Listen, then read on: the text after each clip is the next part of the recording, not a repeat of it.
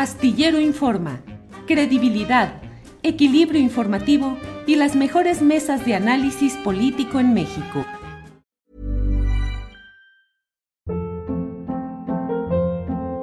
Hold up. What was that? Boring. No flavor. That was as bad as those leftovers you ate all week. Kiki Palmer here, and it's time to say hello to something fresh and guilt-free. Hello Fresh. Jazz up dinner with pecan-crusted chicken or garlic butter shrimp scampi. Now that's music to my mouth. Hello Fresh. Let's get this dinner party started. Discover all the delicious possibilities at hellofresh.com. Hey, it's Ryan Reynolds, and I'm here with Keith, co star of my upcoming film, If, only in theaters, May 17th. Do you want to tell people the big news? All right, I'll do it. Sign up now and you'll get unlimited for $15 a month in six months of Paramount Plus Essential Plan on us. Mintmobile.com slash switch. Upfront payment of $45 equivalent to $15 per month. Unlimited over 40 gigabytes per month. Face lower speeds. Videos at 480p. Active Mint customers by 531.24 get six months of Paramount Plus Essential Plan. Auto renews after six months. Offer ends May 31st, 2024. Separate Paramount Plus registration required. Terms and conditions apply if rated PG. Astillero Informa, credibilidad, equilibrio informativo y las mejores mesas de análisis político en México. La una de la tarde en punto, la una de la tarde en punto y ya estamos en Astillero Informa de una a tres de la tarde y luego nos pasamos un poquito para tenerle toda la información importante de este día, entrevistas, debate, análisis, las cosas más interesantes y hoy vamos a tener una especialísima entrevista en unos minutitos más, a la una con cinco minutos, vamos a tener una entrevista con el doctor Manuel Gil Antón. Él es especialista en temas educativos, profesor del Centro de Estudios Sociológicos del Colegio de México. El tema es un tema delicado, difícil, pero que es necesario decirlo y como luego lo planteamos en este programa, si no es para difundir este tipo de noticias, ¿para qué está un programa como este? Tenemos que hablar con claridad de lo que sucede en muchas escuelas, en un patrón de agresión, de ataque contra niños eh, en términos sexuales. Ya platicaremos de este tema difícil pero necesario con todo un especialista. Luego tendremos, entre otras cosas, además de la información relevante que mi compañera Adriana Buentello vaya dando a conocer a lo largo de este programa, vamos a tener la oportunidad de platicar eh, con Jacaranda Correa, nuestra compañera periodista y conductora de Canal 22, con Claudia Villegas, directora de la revista Fortuna, colaboradora de la revista Proceso, y a las 2 de la tarde vamos a tener una entrevista muy especial. ¿Va a salir del closet político? ¿Quién cree usted? Marisol Gacé, actriz, activista, locutora, escritora, integrante de las Reinas Chulas, una mujer maravillosa que además ahora será diputada federal por Morena. Marisol Gacé de política y hablando de política y haciendo declaraciones políticas en esta su salida de ese closet de, de lo político. En fin, platicaremos con Marisol Gacé, tendremos una entrevista con Andrea Cárdenas, eh, luego con Karina Álvarez, eh, y bueno, pues tendremos eh, información interesante a lo largo de este programa. Desde luego le vamos a tener lo más interesante de la conferencia mañanera, donde como siempre el presidente de la República pues ha hecho señalamientos y declaraciones que satisfacen mucho a sus seguidores que contraponen e irritan incluso a sus adversarios. De todo ello le vamos a hablar en un día en el cual, además de lo que le estoy comentando, pues entre otras cosas sigue la discusión y el jaloneo respecto a la línea 12 del metro. El dictamen técnico correspondiente en el cual se establezcan o se espera que se establezcan Indicios de responsabilidad para quien corresponda se dará a conocer esta misma semana. Y mientras tanto, pues siguen las declaraciones. Claudia Chainbaum, que ayer eh, lo informé, lo comenté en una videocharla nocturna dominical, pues dice yo no fui, aunque no hay ninguna acusación formal que señale o apunte formalmente a que del ámbito del gobierno capitalino haya salido la información filtrada que dio pie al reportaje tan ruidoso políticamente en México sobre eh, la línea 12 y los dardos del New York Times apuntando específicamente hacia Marcelo Ebrard y hacia Carlos Slim. A Marcelo Ebrard en función de que sus prisas políticas por tener terminado eh, ese trabajo, su magna obra de la línea 12, lo llevaría a apresurar eh, los trabajos de construcción de esa línea, por una parte, y por otra, mm, pues dice ahí que fue un patrón de, de, oportunismo político y de fallas técnicas desde el inicio. Marcelo Ebrard a su vez ha dicho que él informó al New York Times, su equipo envió todo un pliego de respuestas a las preguntas y planteamientos que hizo el rotativo neoyorquino y que no le hicieron caso, no incluyeron nada de lo que él ah, o su equipo alegaron o expusieron respecto a este tema. Y finalmente dijo el propio Marcelo Ebrard que lo que sería importante sería saber mm, pues cuál es la el, el, mantenimiento que le dio Miguel Ángel Mancera a esta línea 12. Sigue el jaloneo duro, de ello platicaremos un poco más tarde. Pero mire, vamos a entrar ya a este tema que como le he dicho es un tema pues delicado, difícil, pero necesario de abordarlo porque es algo que está sucediendo en nuestra sociedad y que se requiere analizarlo, discutirlo, pero por principio de cuentas exponerlo. Nada se puede resolver si no lo conocemos y no lo sabemos. Está con nosotros, lo presento en un segundo, al doctor Manuel Gil Antón. Él es especialista en temas educativos, es profesor del Centro de Estudios Sociológicos del Colegio de México. Y vamos a hablar sobre este tema difícil, el abuso sexual en las escuelas que podría considerarse este abuso como organizado por parte de patrones delictivos. Manuel Gil Antón escribió de este tema en el diario El Universal, en su artículo de opinión, cuyo título es Era un secreto. Y las primeras dos palabras de este texto de Manuel Gil Antón es ya no, ya no es un secreto. Manuel, doctor, buenas tardes. Eh, ¿Qué tal, Julio? Eh, muy buenas tardes. Gracias, Manuel. Pues... Um, como he señalado, vamos a hablar de un tema delicado, difícil, pero necesario de abordaje, de difusión y de conocimiento. ¿Qué es lo que planteas en este artículo? ¿Qué es lo que ha planteado la Oficina de Defensoría de los Derechos de la Infancia ACE? Por favor, Manuel. Sí, eh, tienes toda la razón, Julio. En ello no va solamente lo que sufren niños, niñas y sus familias, sino lo que sufrimos como sociedad cuando la escuela puede estar tomada por, una, por un grupo delictivo que además esté conectado con la pornografía infantil, que es terriblemente dolorosa y que genera 24 mil millones de dólares al año en el país.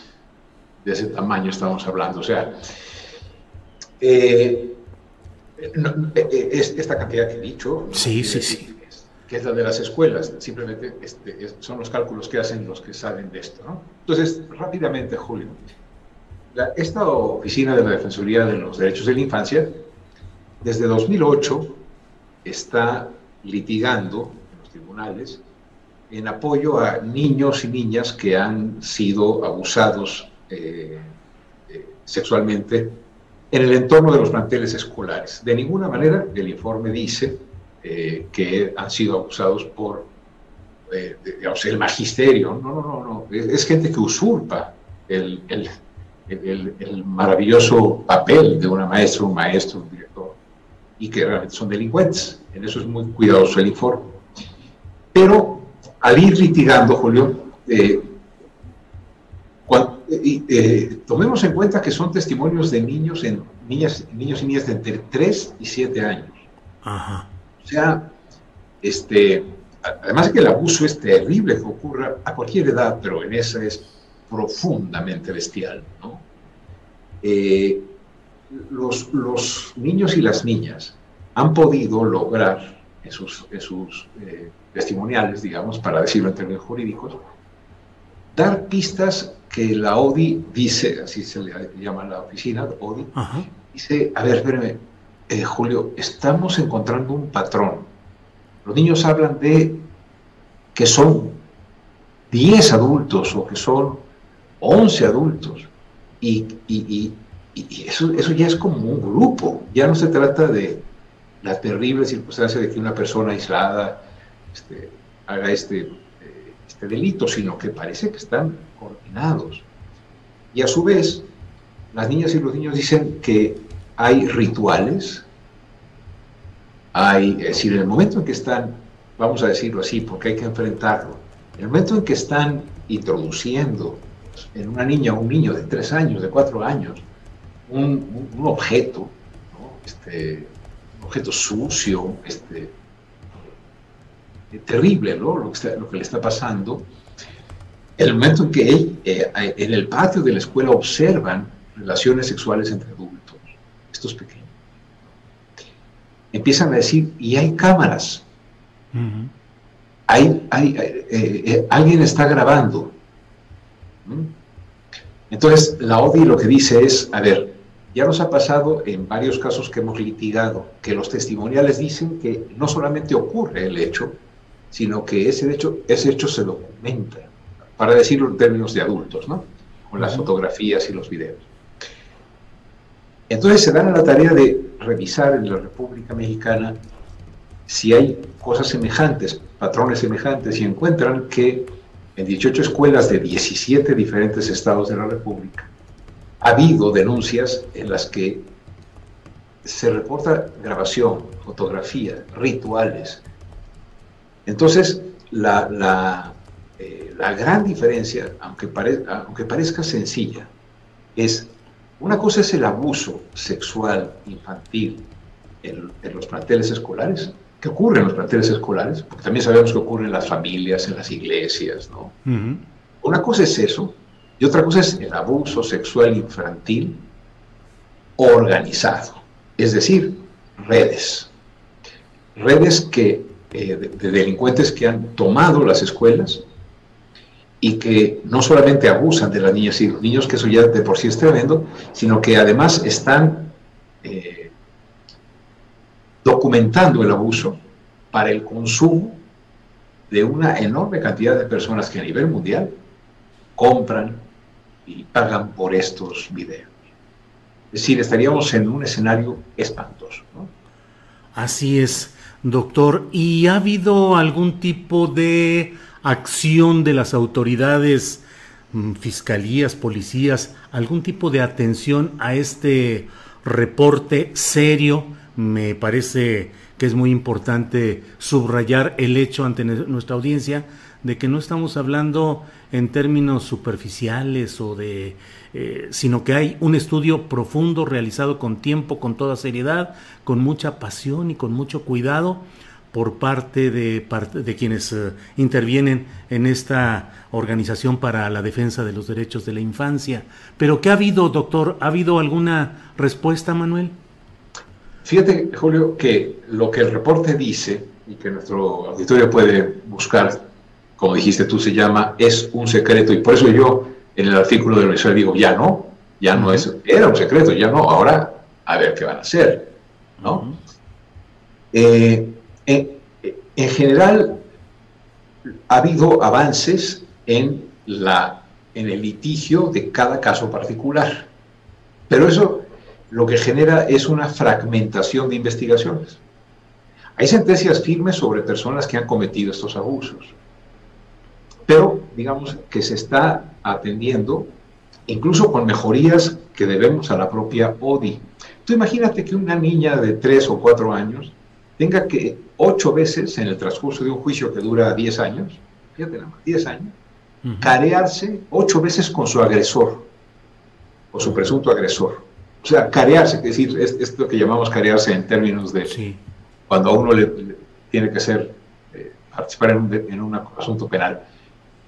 Bueno, ahora han logrado una cosa maravillosa que es la, el, testimonio, el testimonio anticipado, que es que una juez, sobre todo una juez, en un ambiente mucho menos agresivo que el de un ministerio público, eh, conversa con los niños. Para que los niños se sientan menos intimidados se disfrazan de superhéroes y, le platican a la juez, no, pues es que me, dieron un, refresco que, me hizo dormirme mucho.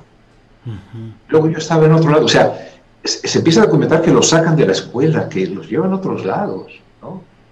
Entonces, eh, cuando eso se ha podido hacer, hay sentencias de 400 años, ¿eh? o sea, este, pero aisladas, aisladas, ¿no?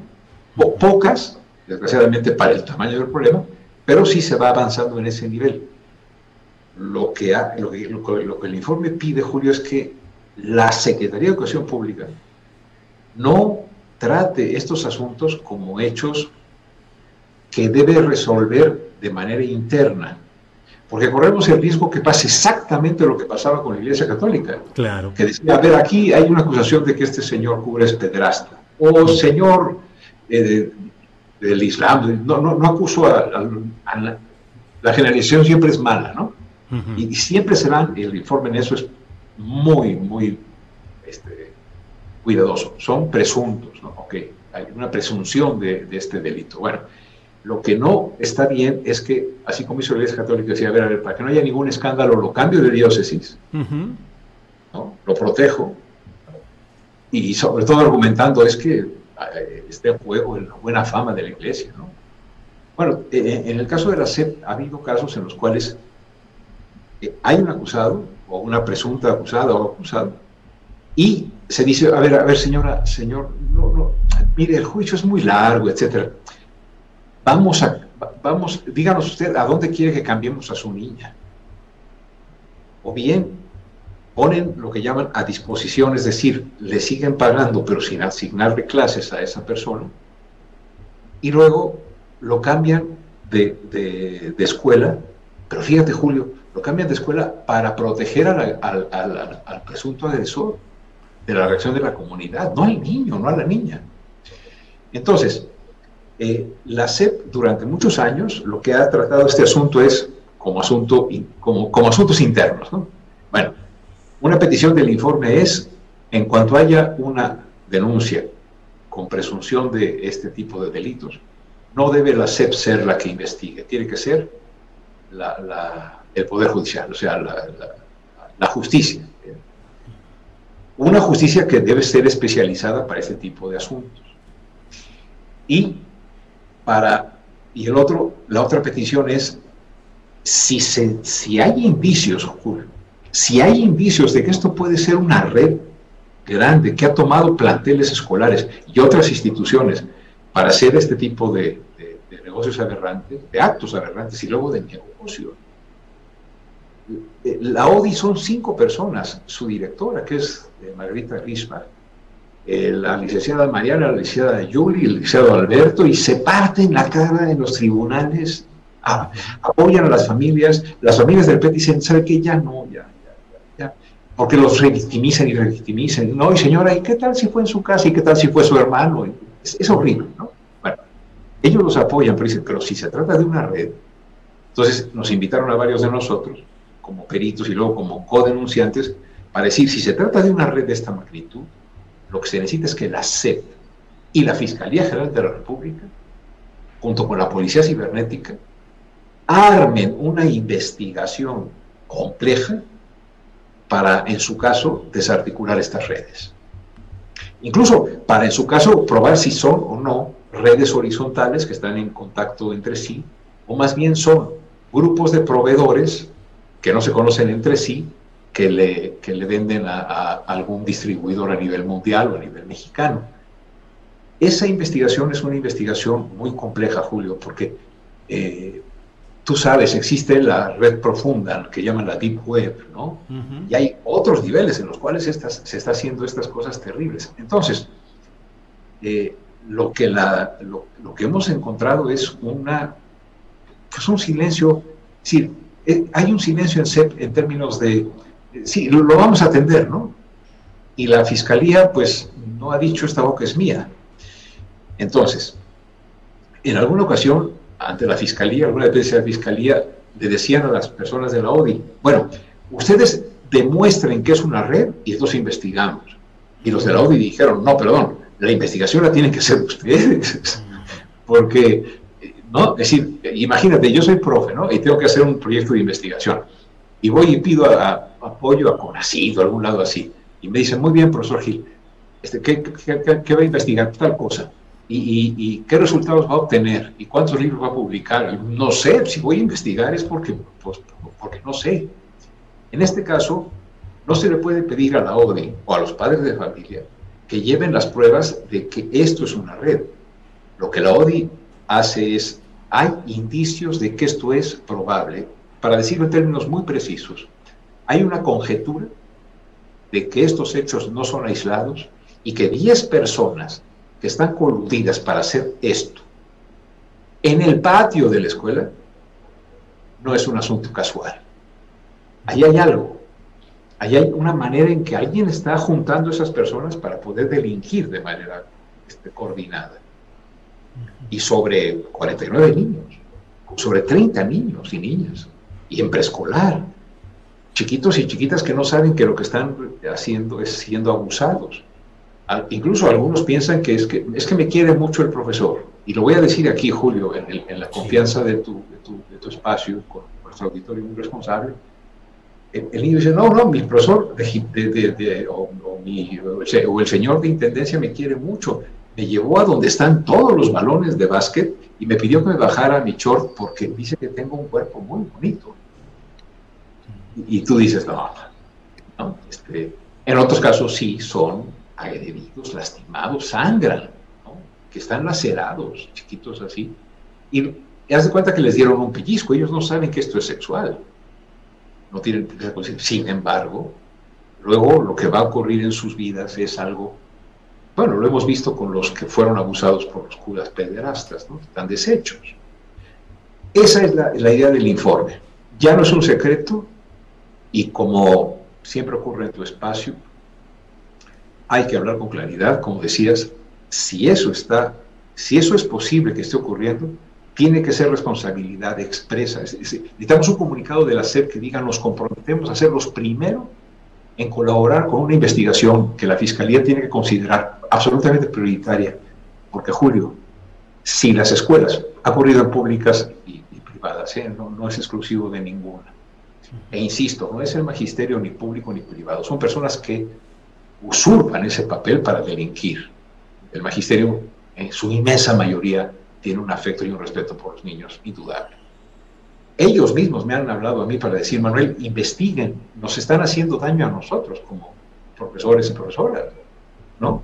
Entonces, la, la petición es, este, Fiscalía, se, respóndanle a la sociedad y díganle que van a hacer una investigación que es tan importante o más como la de qué pasó cuando se cayeron las, los vagones del metro, o tan o más importante que, que la que pasó en el 68 o en el 71, porque si la escuela deja de ser el lugar más seguro de la sociedad, en donde los niños y las niñas van a estar en el más estricto ambiente de respeto absoluto a ellos, si, si eso perdemos en la escuela, si empezamos a tener desconfianza en esa institución, Julio, la sociedad en su conjunto pierde.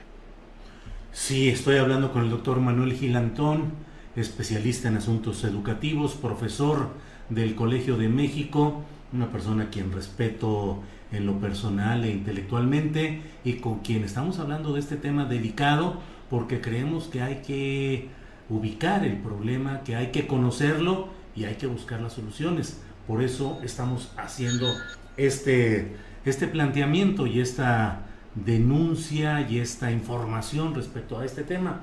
Eh, Manuel, varias personas preguntan cómo usurpan eh, los lugares eh, en los centros educativos para poder cometer estos delitos. Ya lo has dicho a lo largo de la plática, pero hay varias preguntas sobre ello. ¿Cómo, cómo, por qué dices que usurpan?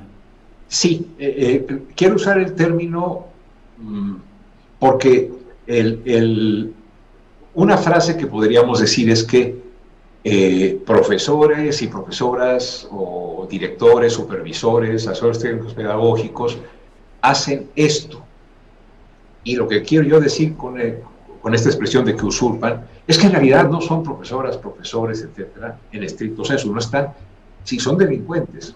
No es porque son profesores y profesoras que hacen esto, porque si no, estaríamos extendiendo y generalizando esta conducta al hecho, al, papel de ser profesor y profesora. Lo que sí puede estar ocurriendo, y es algo terrible, es que eh, a, a, mí varias personas me han dicho, y es fuerte el término, ¿no? Es fuerte el tema. Me han dicho, Manuel, es que esta denuncia daña a la educación pública y a la educación privada en México. ¿Te das cuenta que estás dañando la educación pública? Yo digo, no. Los que dañan la educación pública son los que hacen esas cosas. La de, no, maten al mensajero. Claro. ¿No? Entonces, el término usurpar, ¿qué quiere decir? Varias cosas. Si tú tratas esto, como ha hecho a veces la SEP y las SEPs estatales, como un hecho, mire, mire, no, no, no, no vamos a hacer un escándalo, ¿no? Este, vamos a cambiar al... y, no empezarán estos cambios a conformar grupo. Es decir, no, estaremos ante, ante que este tipo de soluciones, sin querer, ¿no? No, no, no estoy diciendo que la SEP esté armando esos grupos, ¿no? Pero bueno, si está mandando, si está cambiando de escuela, y, además lo mandan, las mandan a escuelas en las cuales los niños y las niñas proceden pertenecen a familias que tienen menos capacidad de indignación o de, denuncia. Entonces hay ocasiones en que el niño dice, es que me pasó esto con la profesora, y entonces en la casa regañan al niño por lo que, porque seguramente te portaste mal. No se escucha al niño y a la niña, porque se cree que es una, persona incapaz eh, de, decir lo que le sucede, ¿no? En ese sentido manejo usurpación. ¿Para qué? Para dejar a salvo a la inmensa mayoría del magisterio mexicano que tiene, mira, a lo mejor no es el mejor magisterio del planeta para enseñar quebrados, pero sí estoy seguro que es el, junto con todos los maestros del mundo, la mayoría de ellos tienen un profundo respeto por los niños, porque si algo se aprende en la escuela es el respeto, la dignidad, el, reconocimiento que el otro no es objeto de una, de una, pues de una violación o de una violación equiparada. Eh, Julio, hay testimonios de niños y niñas que dicen que mientras se están introduciendo jeringas en sus cuerpos, están matando un perro y los están y le están echando la sangre encima. Son rituales que, eh, lo, digo, sé que a todos se nos pone la piel de gallina, pero eh, ¿ante qué estamos? ¿Santería?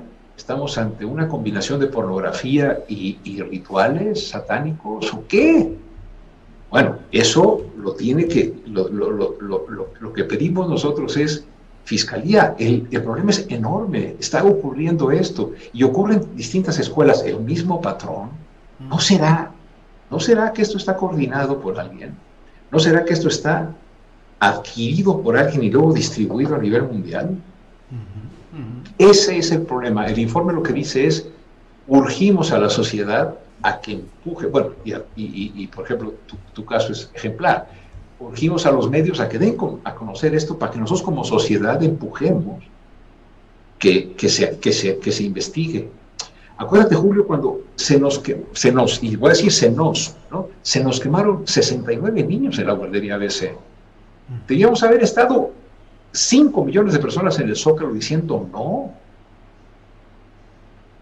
Bueno, no lo hicimos. Estamos normalizando la violencia. Vamos a normalizar la violación organizada en las escuelas. La vamos a considerar irremediable, natural. Pues hoy fueron tres, hoy fueron cinco, etc. No, no puede ser. La infancia estaría sufriendo un gravísimo daño. Híjole, doctor Manuel Gil Antón. Eh, hay muchas preguntas y muchos comentarios en el chat de nuestro programa.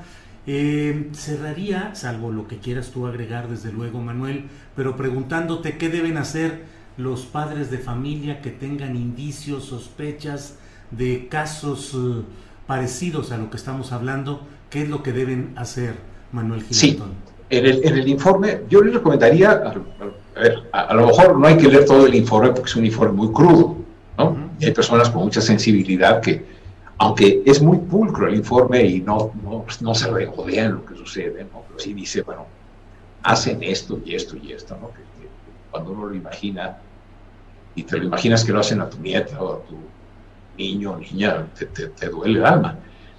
Pero en el informe eh, hay una liga en la cual eh, tú puedes decir, oigan, y de manera anónima, ¿no? Me ha pasado esto, he encontrado esto, mi hija se duerme, llega de la escuela y se queda dormida hasta el día siguiente, y le dicen que le dan un refresco. Y hay cuatro cuestiones que, que recomiendan. Una es escuchar a las niñas y a los niños, decirles que sí los, les vamos a creer, porque se descartan mucho, ay, son inventos, son muy fantasiosos los niños, ¿no? No, hay que creerles, hay que decirles que lo que digan va, a ser importante y se les va a defender, y luego que se dé noticia a la escuela, pero que también se, eh, a, través de la ODI, se pueda acceder a servicios de asesoría jurídica especializados en este tipo de asuntos para, pues para acompañar a las víctimas. Eh, a ver, eh, la primera escuela en que esto ocurrió parece ser que es 2001 y la sentencia fue, digo, perdón, no 2001, este 2011 y la sentencia fue en 2018 y todavía hay amparos y amparos y amparos. También hay que preguntarnos, ¿es función del CENTE en cualquiera de sus versiones, defender, no, no, no jurídicamente, ¿eh? jurídicamente todo mundo tiene que tener defensa, aunque sea el peor criminal, eso es el Estado de Derecho, pero e, e, es función del CENTE, de la CEP, llegar a un acuerdo para que no pase nada, sino que cambiamos la... No, ¿sí? Decir, no, no. Entonces, todas las personas que nos están haciendo favor de preguntar qué hacer, creerle a los niños, asesorarse y este, em, eh, buscar ayuda y pues denunciar. Si no denunciamos, estamos cubriendo la posibilidad de que esta red no solamente dañe a miles o cientos y miles de, chiquillos, chiquillos, sino que además medren económicamente con ello. Es espantoso, Julio. Hay muchas personas que aparentemente son decentísimas, etcétera, que están consumiendo pornografía infantil de niños y niñas pequeñitos, sobre los cuales se hacen además eh, eh, rituales grotescos. Con máscaras los agreden. es decir, no tiene nombre lo que el informe reporta que está ocurriendo. Y lo que hay que decirle a la fiscalía es, señor fiscal, ya deje de andar con el SNI 3, póngase a chambear, ¿no? y, y, este, y organicen una investigación del nivel, de la complejidad, de la probabilidad de este hecho, ¿no? Doctor Manuel Gilantón, pues te agradezco mucho la posibilidad de que hayas compartido con la audiencia de este programa, pues todo esto que, como hemos dicho, hay que conocerlo, está documentado, está investigado de manera puntual, profesional, respetuosa, comprometida con los valores de la infancia y su derecho a una educación libre de violencia.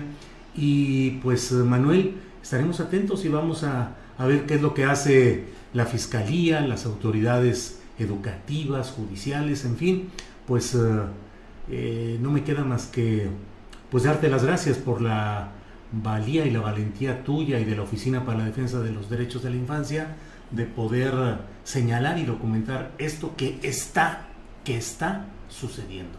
Manuel, si hay algo que agregar, adelante.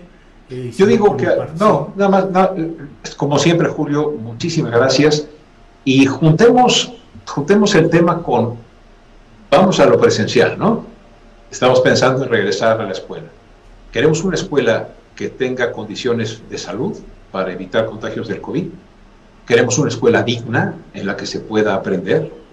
¿Por qué no añadimos la demanda y queremos una escuela transparente en la que cualquier abuso o posibilidad de que esté ocurriendo un abuso sea atendida por personas especializadas que puedan dilucidar, porque tampoco se vale acusar a una persona que es inocente. Hay ocasiones, hay que decirlo, en que el abuso ocurre en la, en la casa, pero pues cómo tu tío va a hacer eso y entonces se dice fue en la escuela. Y eso es muy, muy, muy, muy lamentable, ¿no? Entonces, hay mucho que hacer, es un tema que nos sorprende a todos, pensábamos que no ocurría. Bueno, pues este, que las autoridades judiciales y que las autoridades educativas, como bien dices, nos digan, ¿saben qué? Vamos a hacer una investigación y vamos a dar un informe en X tiempo. Ojalá esto pueda suceder. Pues estaremos atentos para dar cualquier información, adelanto eh, de lo que vaya sucediendo en este tema. Y Manuel Gil Antón, doctor, especialista en asuntos educativos, profesor del Colegio de México, muchas, muchas gracias por esta oportunidad de platicar contigo, Manuel. Gracias a ti, Julio. Que estés muy bien. Gracias. Buenas tardes. Bien, pues mire, hemos eh, abordado este tema con el cuidado y el profesionalismo que nos ofrece el doctor Manuel Gil Antón, un hombre serio, profesional, respetado, de tal manera que su lo que nos eh, narra y lo que nos relata creo que es un llamado de alerta oportuno y una manera de empujar a las autoridades a que no vean esto como asuntos individuales y que no recurran a la táctica de las iglesias frente a los depredadores sexuales, cambiándolo solamente de eh, parroquia o de adscripción religiosa o enviándolos a retiros espirituales para que durante un año o dos años se mantengan en reflexión cuando después de que salen de ahí vuelven exactamente a lo mismo. En fin, bueno, pues eh, vamos ahora con más información de este día y como siempre está con nosotros mi compañera Adriana Buentello. Adriana, buenas tardes. Hola Julio, muy buenas tardes. ¿Cómo están todos? Les, saludo con mucho gusto en este inicio de semana. Julio, pues eh, tenemos información reciente en conferencia de prensa. La jefa de Servicio de Administración Tributaria, Raquel Buenrostro, dio a conocer que la reforma fiscal se presentará en septiembre próximo junto con la propuesta de paquete económico de 2022, con la que se estima recaudar al menos 200 mil millones de pesos, equivalente al 1% del Producto Interno Bruto, para que llegue a 2% hacia adelante. Buen Rostro dijo que la reforma fiscal hará más justo el pago de impuestos. Y Julio, pues en la mañanera el presidente volvió a criticar a la clase media y señaló que hay un sector que siempre ha sido muy individualista, que le da la espalda al prójimo, también dijo que es aspiracionista, que lo que quiere es ser como los de arriba, encaramarse lo más que se pueda sin escrúpulos morales de ninguna índole. El presidente también dijo que, pues como son partidarios del que no tranza, no avanza, es increíble cómo apoyan a gobiernos corruptos y pues también lo atribuyó a que son muy susceptibles a la manipulación, aunque también dijo que no son todos. Escuchemos. ¿Opina lo mismo de las clases medias? Y lo pregunto porque la semana pasada decía usted que son aspiracionistas y egoístas. Sí, sí, sí. Hay un sector de la clase media que siempre ha sido así, muy individualista, eh, que le da la espalda al prójimo,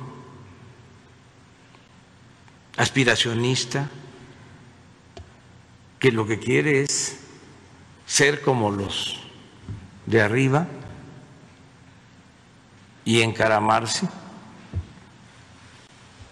lo más que se pueda, sin escrúpulos morales de ninguna índole. Son partidarios de que el que no tranza no avanza. Es increíble cómo apoyan a gobiernos corruptos. Increíble. Yo lo atribuyo a que son muy susceptibles a la manipulación que leen el Reforma. ¿Las clases medias? Sí, un sector, tampoco todas. ¿eh? El presidente de la Suprema Corte de Justicia de la Nación, Arturo Saldívar, presentó este lunes la consulta dirigida a los ministros para determinar si amplía o no su mandato de 2022 a 2024, tal y como señala la reforma al Poder Judicial de la Federación. Y también en la conferencia mañanera, luego de que el New York Times publicara un reportaje en el que señala que el colapso lo habrían provocado serias fallas en la construcción y presiones también políticas en la que particularmente responsabilizan tanto a Carlos Slim como a Marcelo Ebrard. El presidente López Obrador reconoció que sí hubo filtraciones del dictamen del accidente de la línea 12, el cual se presentará esta semana. Rechazó que se trate de fuego amigo y aseguró que los adversarios quieren poner a pelear al ex jefe de gobierno Marcelo Ebrard y a la jefa de gobierno Claudia Sheinbaum. Escuchemos. Pues hay que esperar el dictamen esto tiene que ver con una investigación que hizo el New York Times y también con filtraciones que siempre se dan. No es eso tan trascendente, no estoy en contra de las filtraciones, eso pues este siempre ha existido y es muy difícil que no haya eh, fuga de información. Hay que esperar el dictamen. Tengo entendido que en esta semana se va a dar a conocer el dictamen. Presidente, ¿considera que estas posibles filtraciones son fuego amigo en la 4T de cara al 2024? No, no, no, no, ese también es otro este, eh, estribillo político de nuestros adversarios. Quieren poner a pelear a Marcelo con Claudia. Ellos quisieran eso. Quisieran que se pelearan Marcelo, Claudia, Tatiana, Juan Ramón de la Fuente, Esteban Moctezuma, etcétera, etcétera, etcétera, etcétera. El presidente Andrés Manuel López Obrador dio a conocer que mañana le administrarán la segunda dosis de la vacuna AstraZeneca porque dijo hay más acercamiento con la gente que está muy contenta, feliz, feliz, feliz, dijo porque no fue poca cosa ganarles a todos en las elecciones, ya que se unieron todos, dijo, desde Salinas hasta Calderón. También destacó que en general se portó muy bien la jerarquía de la Iglesia Católica y Evangélica. Escuchemos. Por cierto, mañana me voy a vacunar, ya la segunda dosis porque sí este, hay más acercamiento, que no debe de haber tanto, pero eh, se desborda por esto, porque la gente está muy contenta, feliz, feliz, feliz. No fue poca cosa, ¿eh? Este, ganarles a todos. Es que se unieron todos. Salinas, Fox, Calderón, Cedillo, Diego,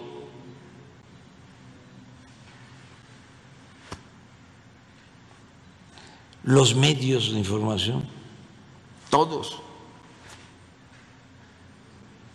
el PRI, el PAN,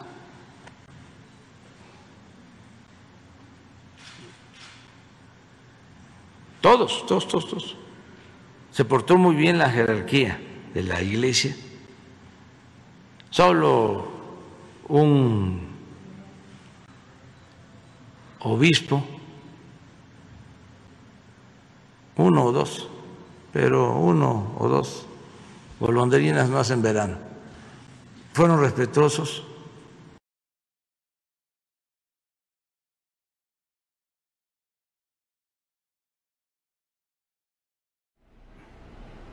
Bien, pues eh, eh, regresamos con más información. El Consejo General del Instituto Electoral del Estado de Campeche dio a conocer la sumatoria de las actas de cómputo de la elección de la gubernatura. Laida Elena Sansores San Román de Morena, postulada por Morena y el PT, obtuvo el mayor número de votos con 139.883 sufragios a su favor, mientras que Eliseo Fernández Montúfar del Movimiento Ciudadano tuvo 133.899 votos. Cerradita la decisión. Sin embargo, la elección llegará a los tribunales por denuncias de eh, Movimiento Ciudadano y del PRI, quienes argumentan irregularidades en la instalación de casillas y supuestos rellenos de urnas.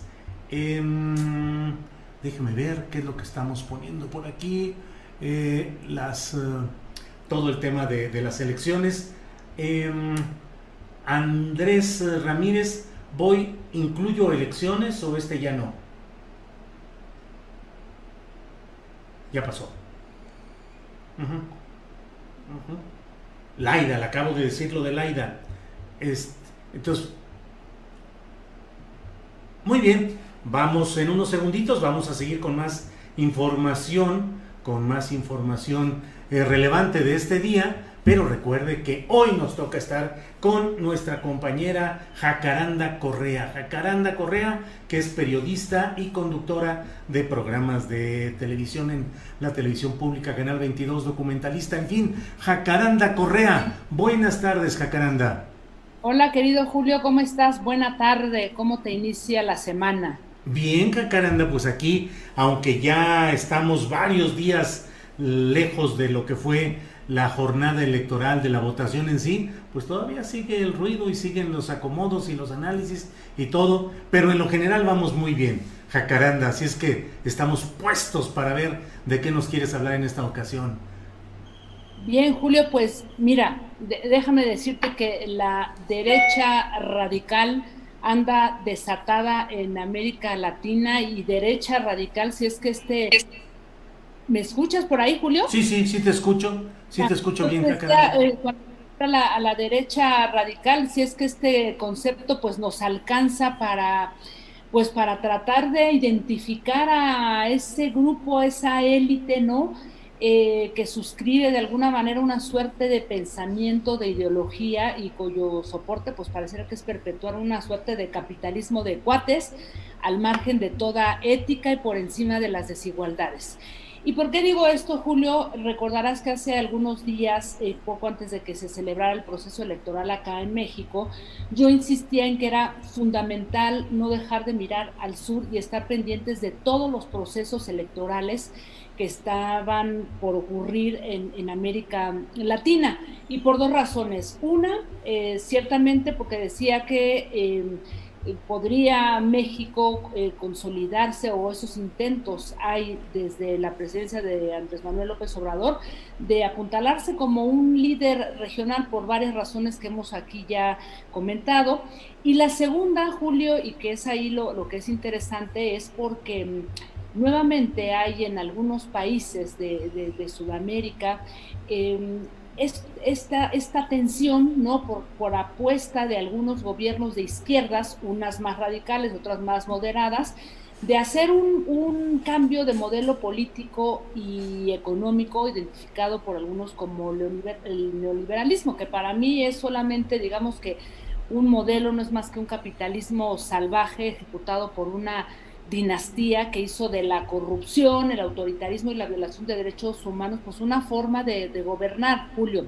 Y en ese grupo, eh, en, esa élite, hoy están jugando sus cartas políticas en la región de América Latina con expresidentes, incluso algunos de eh, eh, algunos expresidentes españoles, con intelectuales, con medios de comunicación y algunos empresarios.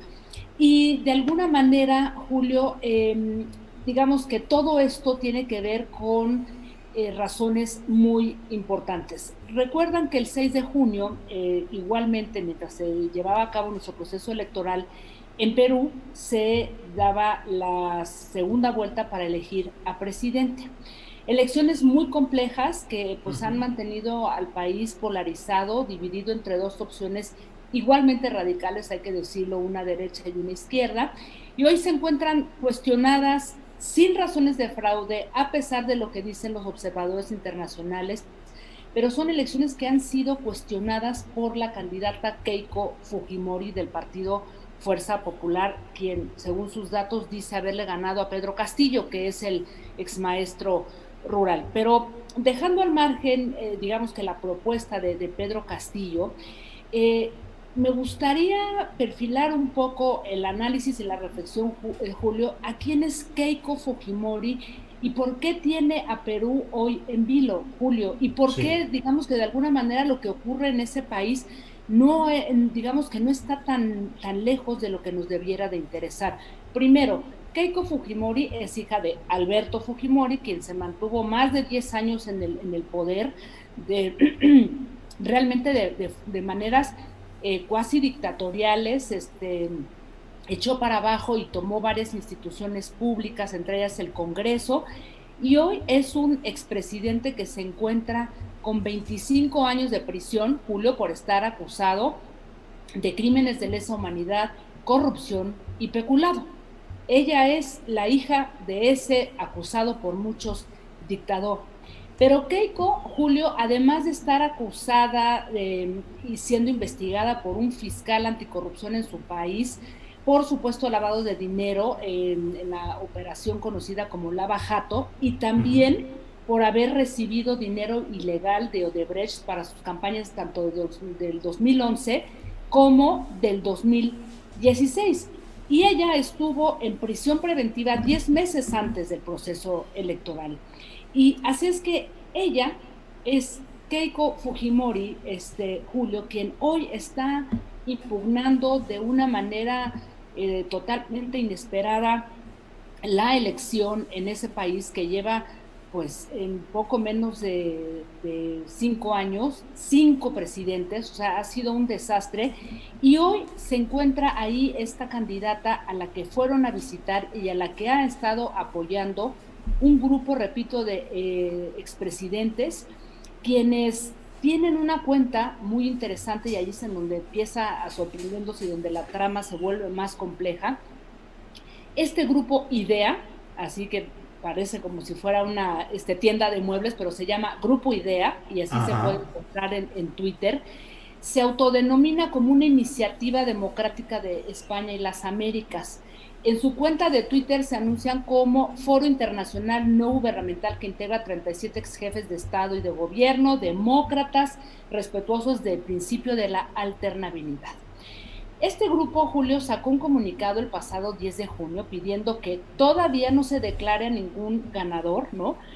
Y sin olvidar que varios de sus integrantes fueron a visitar a Keiko Fujimori, se tomaron fotos, habían estado apuntalando esta invitación que se le había hecho a, Fujimori por parte de Vargas Llosa hace eh, algunos, eh, algunas semanas a un foro en Ecuador. En fin, es un grupo, este, Julio, que si vemos el historial de la mayoría de sus, de sus demócratas, pues realmente nos deja muy, muy pensativos. En este comunicado, en el que firman varios expresidentes, se pide de manera eh, muy concreta, Julio, que todavía no se declare ningún ganador y dice, teniendo en cuenta que los resultados de las votaciones no han permitido a las autoridades definir sin margen de duda, o sea, están poniendo en duda la elección, deben de ser resueltas y hay que esperar y que no se declare ningún ganador. ¿Y quién crees que firma entre los 24 que, están suscribiendo esta declaración. Pues ahí te va, Julio. Em, José María Aznar, de España, em, Felipe Calderón, México, pues Vicente Fox, México, em, Mauricio Macri de Argentina, eh, Andrés Pastrana, imagínate, de Colombia, Álvaro Uribe de Colombia, dos expresidentes que pusieron en jaque los procesos de paz de ese país y quien se dice están hoy detrás de, del presidente actual colombiano que tiene pues toda una revuelta en su país. Entonces, cuando yo leo este comunicado y todo lo que están eh, circulando desde, desde su cuenta, este Julio, la verdad es que no puedo sino hacerme preguntas.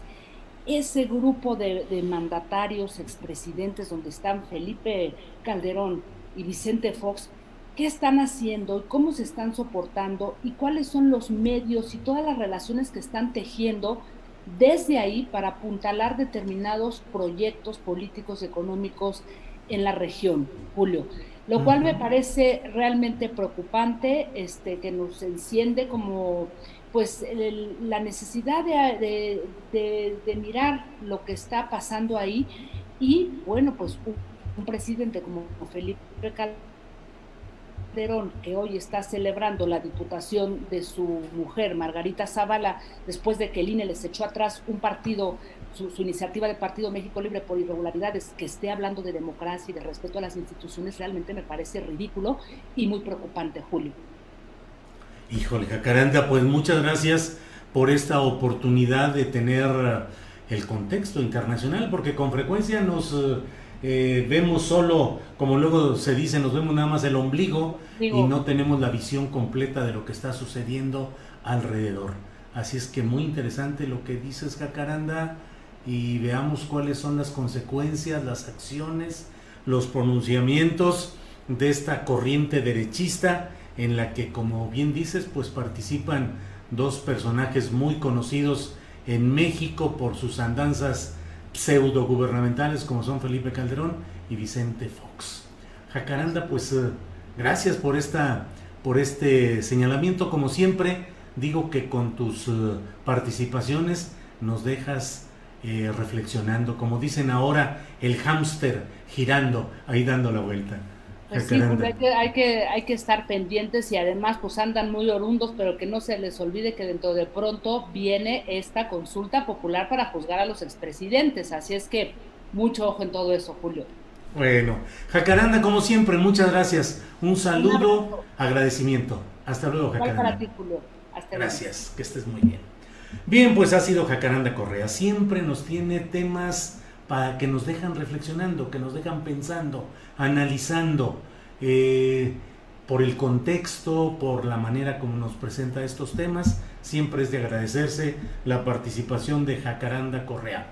Y a continuación viene otro segmento de los consentidos de los lunes, que es la participación ni más ni menos que de Claudia Villegas, directora de la revista Fortuna, eh, reportera, colaboradora de la revista Proceso, eh, tiene su programa de radio, es profesora en la UNAM. Siempre es un gusto saludar a Claudia Villegas, como lo hacemos en esta ocasión. Claudia, buenas tardes.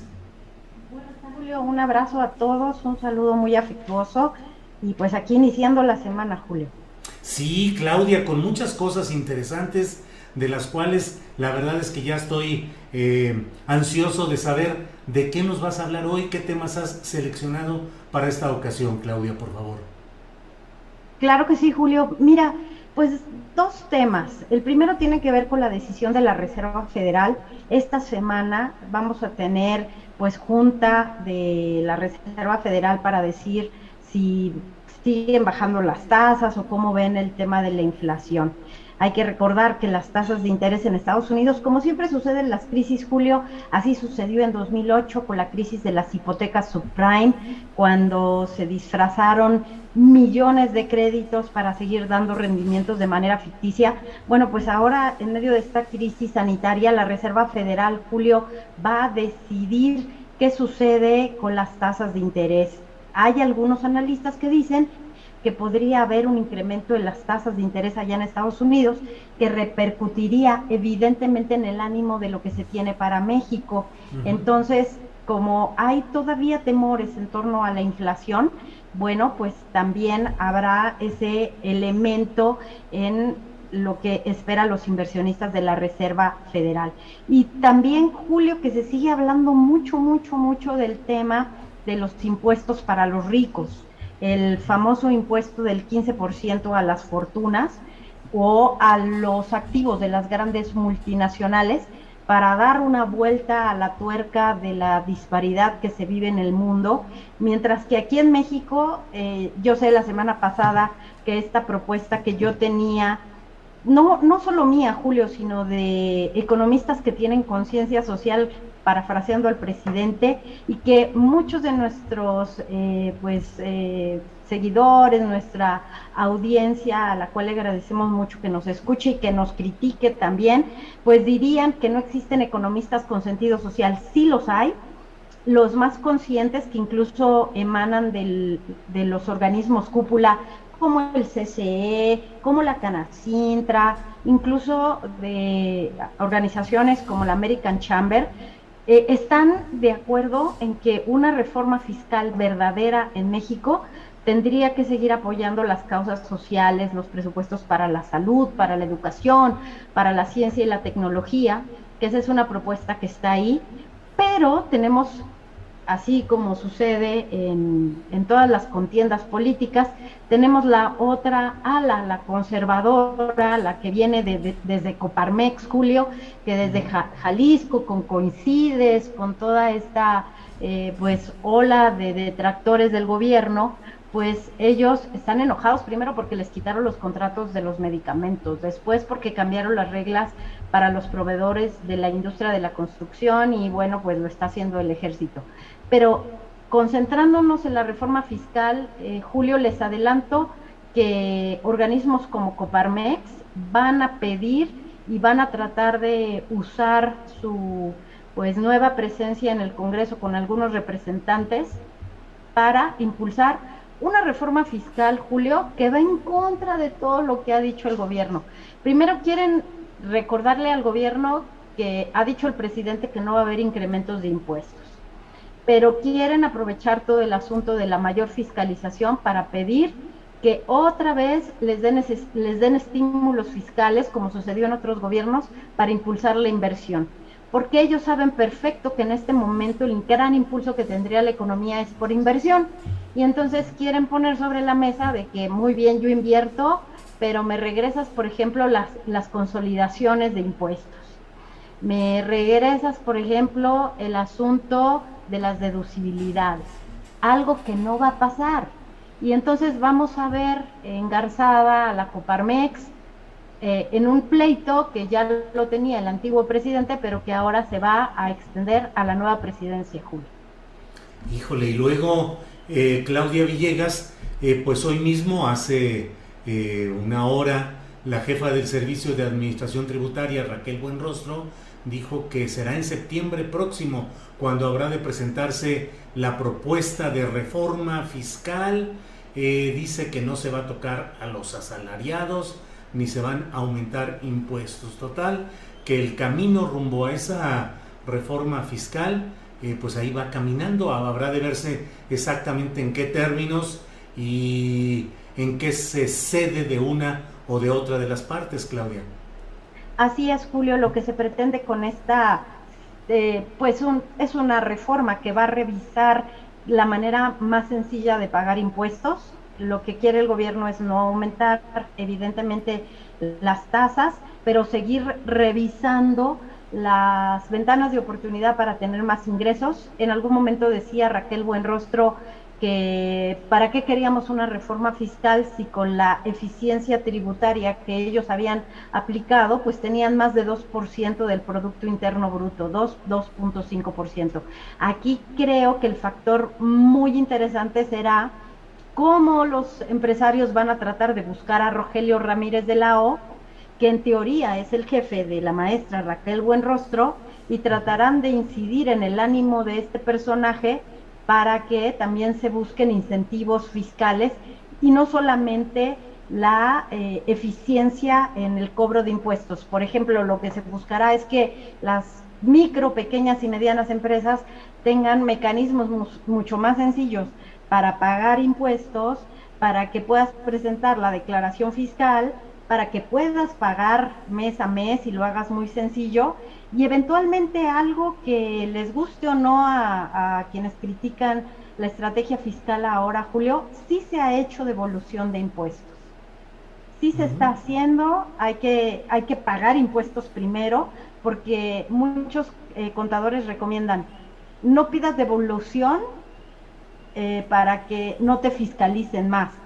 Pero creo que esa, esa política, esa, esa manera de administrar los impuestos está cambiando porque muchos contribuyentes sí ven devoluciones, Julio. Entonces, lo que vamos a ver es otra vez una guerra de titanes en materia fiscal, eh, los del ala pues empresarial buscando deducibilidad para invertir y pues la señora Raquel Buenrostro va a seguir fiscalizando aduanas fiscalizando a los sectores del Tratado de Libre Comercio, como la industria automotriz, como las siderúrgicas, como las aerolíneas, Julio, y tratando de integrar, sin que parezca pues una persecución contra los micros y los pequeños, porque te cuento una anécdota rapidísima. Nos contaba Raquel Buenrostro que en algún momento habían ido los empresarios, y mencionaré, por ejemplo, Consejo Coordinador Empresarial, a entregarle una lista de tienditas que no pagaban impuestos, entonces vinculadas con el consumo de Coca-Cola, de botanas, y que les decían los grandes empresarios, mira Raquel, aquí hay una lista de millones de contribuyentes a los que puedes fiscalizar. Eso a la jefa del SAT pues le pareció que era una manera de salirse por la tangente y de que se les entregara como en capilla a millones de pequeños contribuyentes, Julio, para que no se siguiera tocando a las grandes empresas. Eso no va a pasar y lo que vamos a ver, pues es una reforma fiscal tal vez tecnológica, tal vez de facilitar el pago de impuestos para ampliar la base de contribuyentes, pero no habrá, hasta donde entiendo, y si no es que haya ahí una conversación diferente entre Raquel Buenrostro y Rogelio Ramírez de la O, no habrá eh, incentivos fiscales para que inviertan los empresarios, porque a la única empresa que se le ha perdonado eh, el, aporte de impuestos, ya hemos visto, es Petróleos Mexicanos. Bueno, pues eh, Claudia, muchas gracias por tus opiniones, puntos de vista. Tocaste el tema y no puedo dejarlo pasar. El hecho de que entró Rogelio Ramírez de la O como nuevo secretario de Hacienda y tú lo dijiste, eh, con toda oportunidad, lo adelantaste, fuiste diciendo cómo iba eh, moviéndose esas piezas rumbo a lo que finalmente fue la llegada de Ramírez de la O. Así es que, pues eh, felicitaciones por tu olfato periodístico que pues está más que demostrado, Claudia. Muchas gracias, Julio. Y pues será interesante ver cómo una, un personaje con mucha confianza como tiene el presidente en Raquel Buenrostro va a platicar con otro personaje que en teoría, insisto, es su jefe y que Rogelio Ramírez de la O se hizo del rogar, por de, alguna manera decirlo coloquialmente, y pues aguantó hasta el momento en que pudo para llegar a una Secretaría de Hacienda para cumplir el proyecto que desde el gobierno legítimo, que lo hemos platicado aquí con Mario Di Constanzo y con toda eh, la campaña, pues lo tenía previsto Ramírez de la O. Y vamos a ver, Julio, también muchas cosas interesantes en banca de desarrollo. Vas a ver que van a comenzar a fluir los créditos a través de la banca de desarrollo, porque ese era el proyecto que tenía Ramírez de la O con Alfonso Romo y con Adalberto Palma. Bueno, Claudia, como siempre, muchas gracias por esta oportunidad de platicar los lunes contigo y ya veremos cómo corre la semana para encontrarnos nuevamente el próximo lunes, Claudia Villegas. Muchas gracias, Julio. Un abrazo a todos y síganse cuidando mucho, por favor. Sí, claro que sí. Muchas gracias, Claudia. Hasta luego. Gracias. Siempre es muy interesante platicar con Claudia Villegas, con toda la información económica desde un punto de vista en el que entendemos las cosas y además tenemos clara también el contexto social eh, y político de lo que sucede en ese ámbito.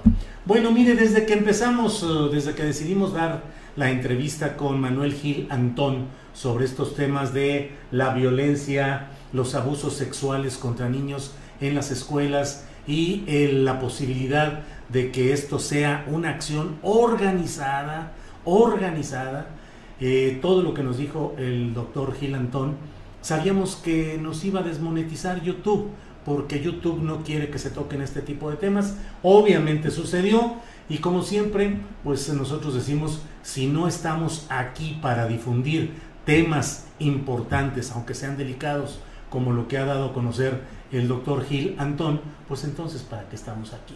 y seguimos haciendo nuestro periodismo con la misma tranquilidad de conciencia, con el mismo, con la misma enjundia. Y nada más les decimos, bueno, pues que nuevamente nos desmonetizan y como siempre recurrimos a las aportaciones de quienes nos hacen llegar contribuciones económicas por la vía de PayPal, de los superchats en YouTube y en la cuenta bancaria eh, que ya hemos puesto en varias ocasiones y que usted puede tomarle una fotografía para luego eh, desde ahí, si es su voluntad, pueda eh, contribuir económicamente a este proyecto que ya un día de estos le vamos a llamar los desmonetizados, porque realmente siempre andamos con esos problemas que en el fondo no deja de ser pues una especie de reconocimiento a que lo que hacemos tiene importancia y trascendencia.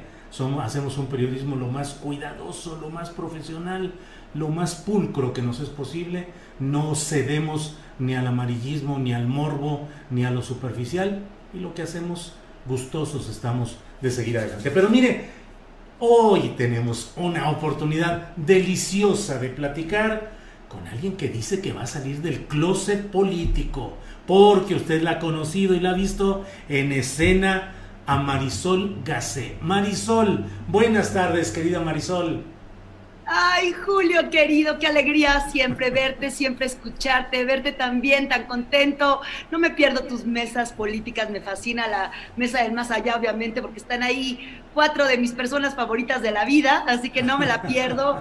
Y además, bueno, has elevado de una manera eh, las discusiones y la crítica, que me parece formidable que estés haciendo todo esto. Y me sumo a que ya te moneticemos y hay que ver, y hay que exigir y hacer cartas. Óyeme, pues, ya, ¿cómo quieren entonces que sobrevivamos los medios y no podemos por medio de esto? Entonces, yo creo que ahí, mira, hay un punto, hay un ah. punto para, para, para, este, pues sí, para defendernos y seguir, seguirnos cuidando, Julio, porque sabemos que eh, es un camino arduo, duro y difícil construir un periodismo ético y valiente como el que tú has hecho todos estos años, donde yo te he seguido, bueno, yo no sé si ya estaba yo en la prepa cuando leí Astillero en la, en la jornada, y siempre cuando tenía dudas sobre, y de verdad te lo digo con todo mi cariño y con todo mi, mi, mi amor, siempre yo decía, a ver, no sé, no sé, déjame leer a Julio Astillero y ahí voy a entender un poco más de qué trata todo este asunto. Así que ha sido para mí eh, un guía y un maestro y un periodista extraordinario, así que yo también me sumo a las exigencias que ya moneticemos y que no nos quiten la monetizada, porque si no, ¿cómo le vamos a hacer? Pues sí, Marisol, muchas gracias por tus palabras, gracias por tu amistad, por todo lo que hemos compartido. Pero a ver, Marisol, con que ahora usted ya es señora diputada electa. ¿Qué pasó, Marisol? Pues es que me cerraron el teatro un año. ¿Qué quieren que haga yo con eso? buscarme un escenario para poder hacer más payasadas. No, no es cierto, Julio. No, sí tuve un año cerrado el teatro y eso sí fue algo que nos descolocó y nos puso locas a todas. Pero esa no es una de las razones. Yo creo que una de las razones es eh, que más de 20 años como, como actriz, como activista feminista, tú sabes, has seguido nuestra carrera, has venido al vicio, sabes de qué, qué trabajo hemos hecho eh, sobre todo para, eh, para buscar la igualdad en las personas, ¿no? Hemos hecho un activismo a través de los años, pues grueso, con el teatro, ¿no? Y con la violencia contra las mujeres. pues yo creo que nuestra hermosísima constitución nos lo permite y mi interés está justamente en eso. O sea, a mí me dan, me invitan, me hacen una invitación porque soy plurinominal. Y yo lo primero que pienso es, bueno, no, no, por supuesto que escucho a mis amigos que han estado en la política, como mi querido Horacio, que dice que es lo peor que le ha pasado en la vida, y, pero yo le dije, porque me decía, cuidado Marisol, ¿no? La política es horrenda, te vas a volver loca, es, eh, es este, todo lo que no queremos, ¿no? Y yo creo que, que no, que mi interés ahorita sí está como en profundizar todo lo que yo he venido trabajando todos estos años y también en profundizar aquellos cambios que me parece que son para bien y que no se han dado y que yo podría, a lo mejor, ¿no? A lo mejor es soberbia, a lo mejor es ganas, a lo mejor es llevar la política a otro lado que no tenga que ver con, eh, con, la hueva o con, con las falta, la falta de hacer, sino que tenga que ver también con un cambio de visión, humor, placer, plática, ¿no? Ayudar con aquellos cambios que pues no han pasado, sobre todo en materia política, pero que sí creo yo que tendría la oportunidad de pasar en un marco de esta cuarta transformación, en, eh, porque soy una ciudadana comprometida también, ¿no? Eh, he tratado de, trabajar en cambiar la realidad de las mujeres, de las personas, de hombres y mujeres, porque pues hago un trabajo que beneficia a todos a, partir del humor, a, a, través del escenario. Y quiero eso, ¿no? O sea, corresponder con mi trabajo. Imagínate poder parlamentar, llegar a acuerdos, ¿no? Este, vivimos en un país muy diverso, de unos conflictos que Dios guarde la hora, ¿no? Y, se está tratando por unos lados de articular un diálogo que hace mucha falta, ¿no? Hay un proyecto político que se está haciendo, que se está viendo, que sirva realmente para resolver las diferencias, estos resultados en la Ciudad de México que pues nos, ha, nos han llevado a, chillar y a decir, bueno, ¿qué pacho? hay que... Este, este, hay que ver que Loret y Latinos pues sí tienen eh, si, tiene, si hicieron presión y si hicieron su trabajo y ganaron, ¿no? Entonces, pues sí, y algo que sí te puedo decir, Julio, y que eso sí me hace a mí muy feliz, es que yo no tengo una vida partidaria, ¿no? O sea, yo no le debo favores a nadie, así que pues no, no tengo que quedar bien políticamente hablando, no tengo que quedar bien con nadie más que conmigo misma, con mi conciencia, con mi colectivo, con, con mi familia, ¿no? Con mis chamacos y mis chamacos de, de mi familia, ¿no? Y así pues sí, así quiero asumir esa responsabilidad social como ciudadana, como creadora comprometida con la realidad, como me lo enseñó mi UNAM, mi Universidad Nacional Autónoma de México, de la cual soy felizmente egresada y desde la prepa 6 que yo andaba ahí ya metiéndome en todas las broncas de las votaciones y, y como creadora, sumándome a este, a este proyecto político que comparto desde hace muchos años,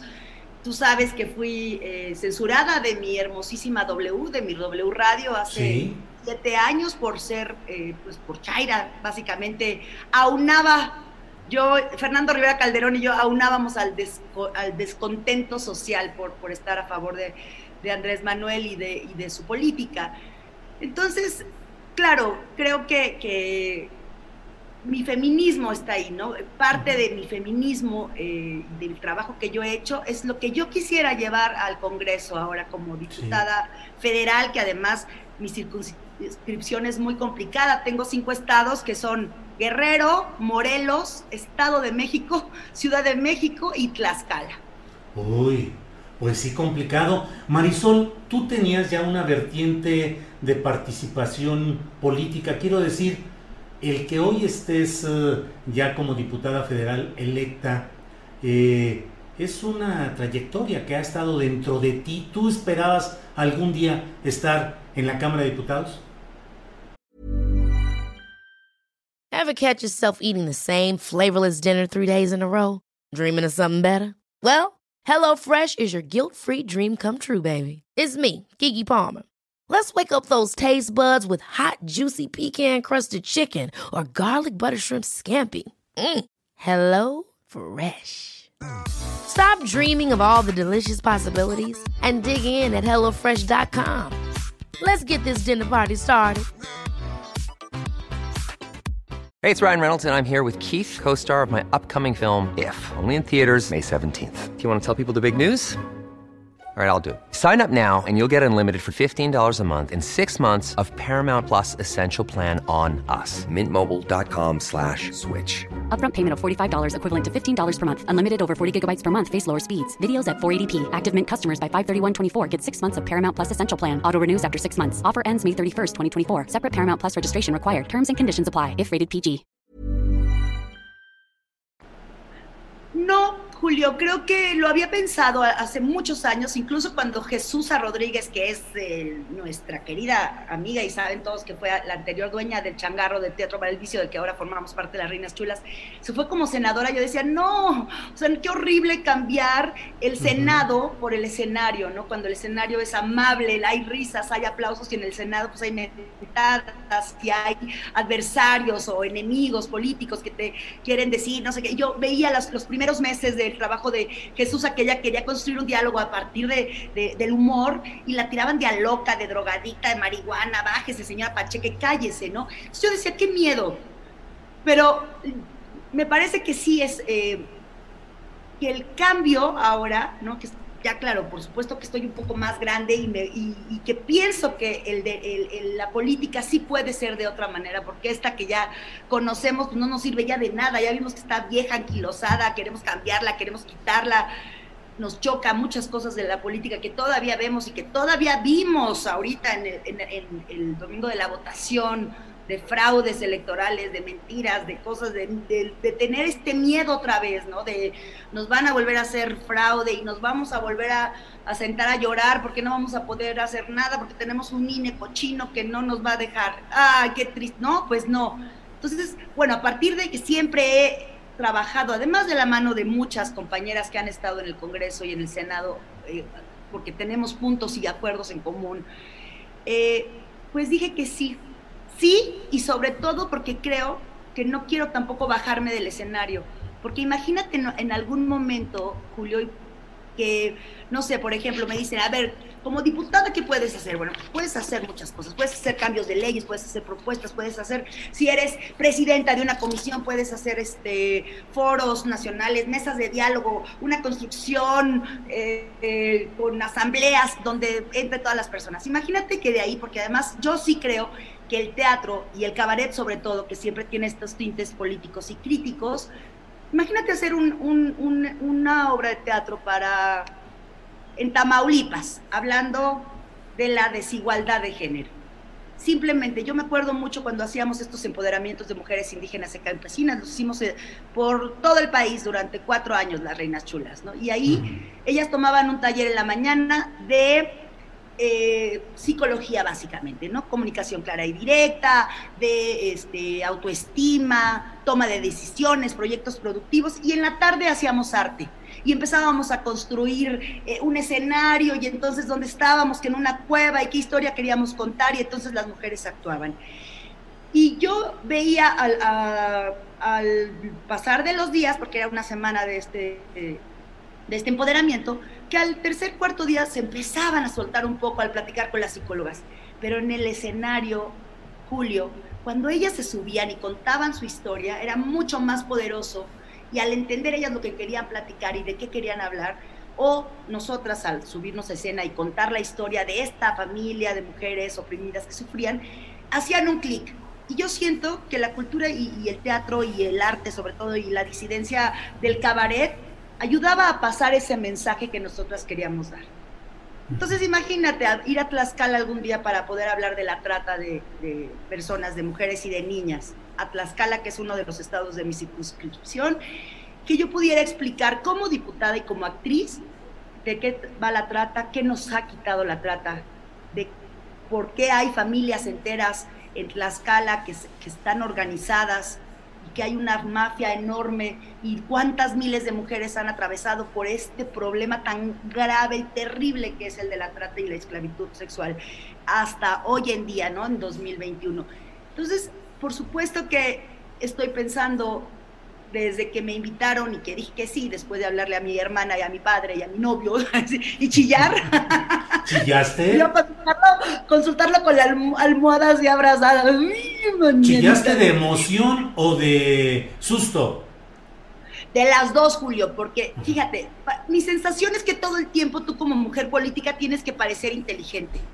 Tiene que parecer que sí, que sí lees, que sí has hecho algo por la gente, que sí crees que los cambios pueden cambiar. Yo veo una entrevista con un diputado y el panzón puede salir con los pelos así greñudos, dentados, diciendo, pues vamos, los invitamos a todos a que voten. Por... Pero ¿cuál es la propuesta?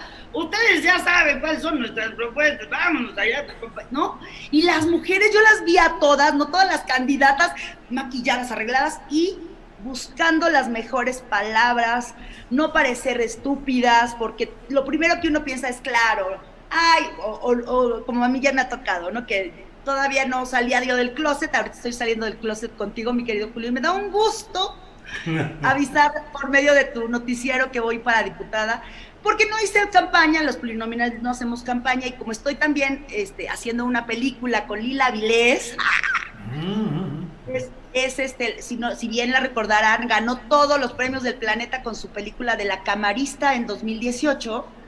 Ahora estoy con ella haciendo un proyecto que se llama Totem, una película maravillosa y con eso me despido un buen rato, bueno, no sé si un buen rato, pero del, cine sí porque es muy demandante, van a ser cinco semanas brutales, pero eh, bueno, y regresándome un poco como a la idea de si, si, este, si lloré de alegría o de tristeza y de parecer, esta cosa como, ahora eh, voy a tener que buscar palabras altisonantes para darme a entender, no, yo creo que Marisol Gase tiene que ser la misma que se ha comunicado con la gente desde desde que estaba yo en la radio, por ejemplo, estuve 11 años en, el hueso y, me comunicaba con la gente y la gente nos decía, es que parecen mis cuates, oigan, o sea, yo los veo en la calle y yo ya me sé la vida de Fernando Rivera Calderón y de Marisol Gasset, entonces casi casi me saludas a la tía Puri, este, me saludas a Perucho, a Fer, ¿no? Entonces, yo creo que ese lenguaje tan sencillo y tan neto que hemos, que yo he llevado a través de mi vida, que además en el trabajo del cabaret también lo tienes que hacer así, pues si no, no te comunicas con la gente y no, no pasa el mensaje que tú quieres dar.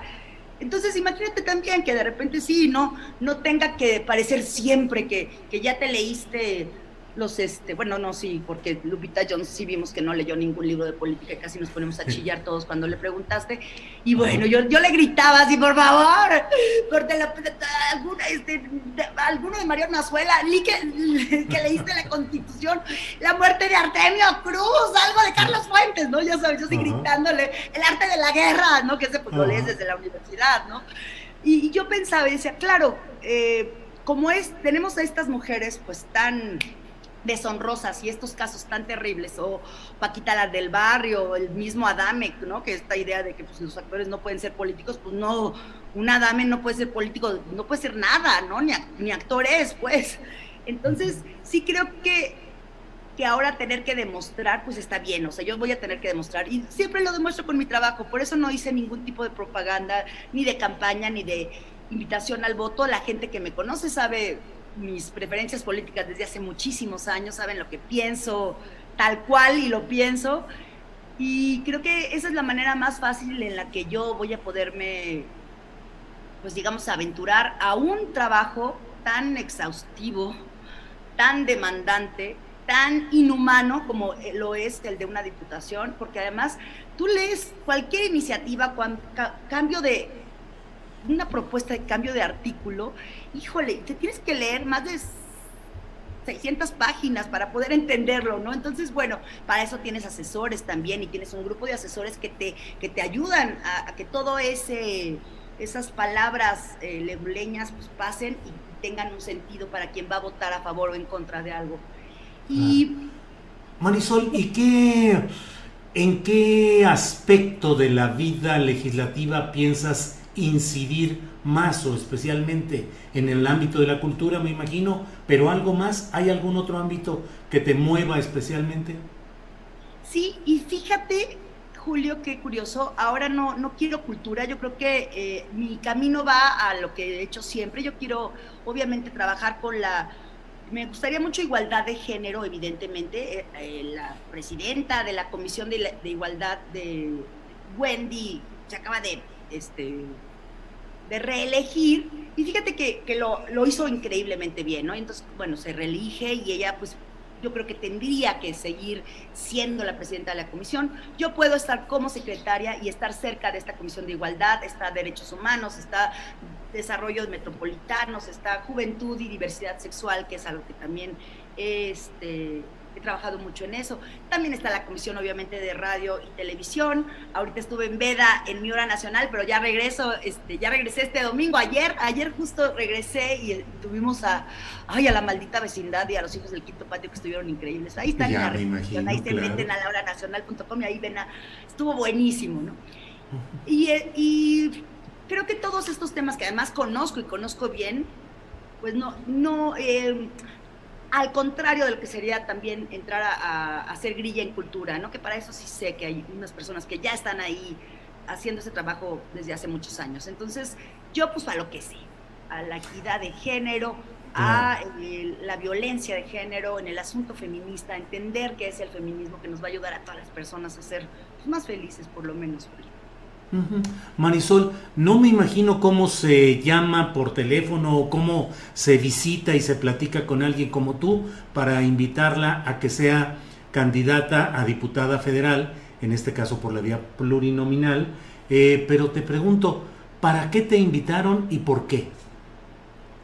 Pues mira, yo creo que el, asunto número uno es por el asunto feminista, ¿no? Eh, lo que le hace falta al partido de Morena, que sí, lo vemos y por supuesto, yo creo que hay un, eh, poco entendimiento, poca empatía con lo que estamos exigiendo y pidiendo las mujeres desde hace muchísimos años, ¿no? Y, pero para, bueno, para ser feminista en congruencia, ¿no? Porque ahora ya todas, hasta las panistas se dicen feministas, pero ahí, ojo, no. para ser feminista en congruencia, pues hay que estar eh, a favor de la autonomía reproductiva de las mujeres, ¿no? Y pues ahí ya podemos disentir y ver quiénes son verdaderamente están trabajando por un proceso feminista importante en nuestro país, ¿no? Y me parece que es eso, ¿no? Que uh, hacen falta, hace falta, hay mucho camino que recorrer en el camino de la igualdad, ¿no? Eh, yo tengo una idea, Julio, y, la he platicado con feministas importantísimas como Nadine Gassman, que es ahorita la directora de Mujeres, o con Marta Lamas, que son mujeres y maestras que me han abierto el camino feminista. Y está muy presente la ley de cuidados. ¿Qué es esta ley de cuidados, Julio? Pues esta ley es lo más revolucionario que hay en el planeta. Imagínate poder entender en nuestra casa, en nuestra familia, con nuestra gente, los cuidados de las personas mayores, los cuidados que, eh, para los discapacitados o las personas discapacitadas de nuestra familia y hacer todo que, que englobe toda una serie de ideas donde todas las personas que están en esa familia puedan cuidar, puedan entender qué es el cuidado, incluso puedan prepararse y salir y decir, yo tengo una constancia y sé ¿no? de los primeros elementos de enfermería, de cómo cuidar a mi abuelito y cómo cuidar a una persona con ciertas características y además cobrar por eso, tener un pequeño sueldo que además eh, eso es lo que necesitamos ahorita, Julio. La gente que cuida, la gente que está en casa. Ahorita con esta pandemia desgraciada, pues eh, obviamente se nos cierran muchas, eh, muchas puertas de, de, este cambio que que añoramos tantos años, ¿no? Yo creo que esta pandemia pues vino a hacerlo todo un poco más pausado, no, no estoy diciendo que no haya cambios, seguimos viendo que Andrés Manuel sigue trabajando durísimo y la cuarta transformación va, y que el trabajo sobre todo no es de una sola persona como lo hemos dicho, ¿no? Yo creo que hay que juntarnos, hay que sentarnos, que no hay enemigos, que hay adversarios y que tenemos que trabajar por México, ¿no? Ya, ya eh, vimos, ya sabemos que queremos, ¿no? Queremos eh, un mejor país, no queremos ya vivir con esta violencia, queremos tener sueldos igualitarios, que nos paguen, que suba el salario mínimo como no había subido en 20 años, ¿no? Un proyecto político que realmente sirva para resolver las diferencias en un país con medio, más de la mitad de su población en pobreza. Sí. Marisol, pues muchas gracias por esta oportunidad de eh, tu salida del closet político para anunciar y señalar que vas a ser, ya eres diputada federal electa y entrarás en funciones ya en los próximos meses. Así es que vas a mandar un titieto desde la máxima tribuna del país o eso no va a llegar ahí. ¿Eh? Claro que sí, el titieto va conmigo a todos lados, Julio, porque además la gente no sabe, pero ese titieto es de mi papá, yo se lo robé a mi papá, entonces ese titieto yo creo que cuando yo esté ya este, haciendo mi, cuando nos, anuncien y todo, mi, promesa, mi papá va a gritar desde arriba, titieto, ¿no?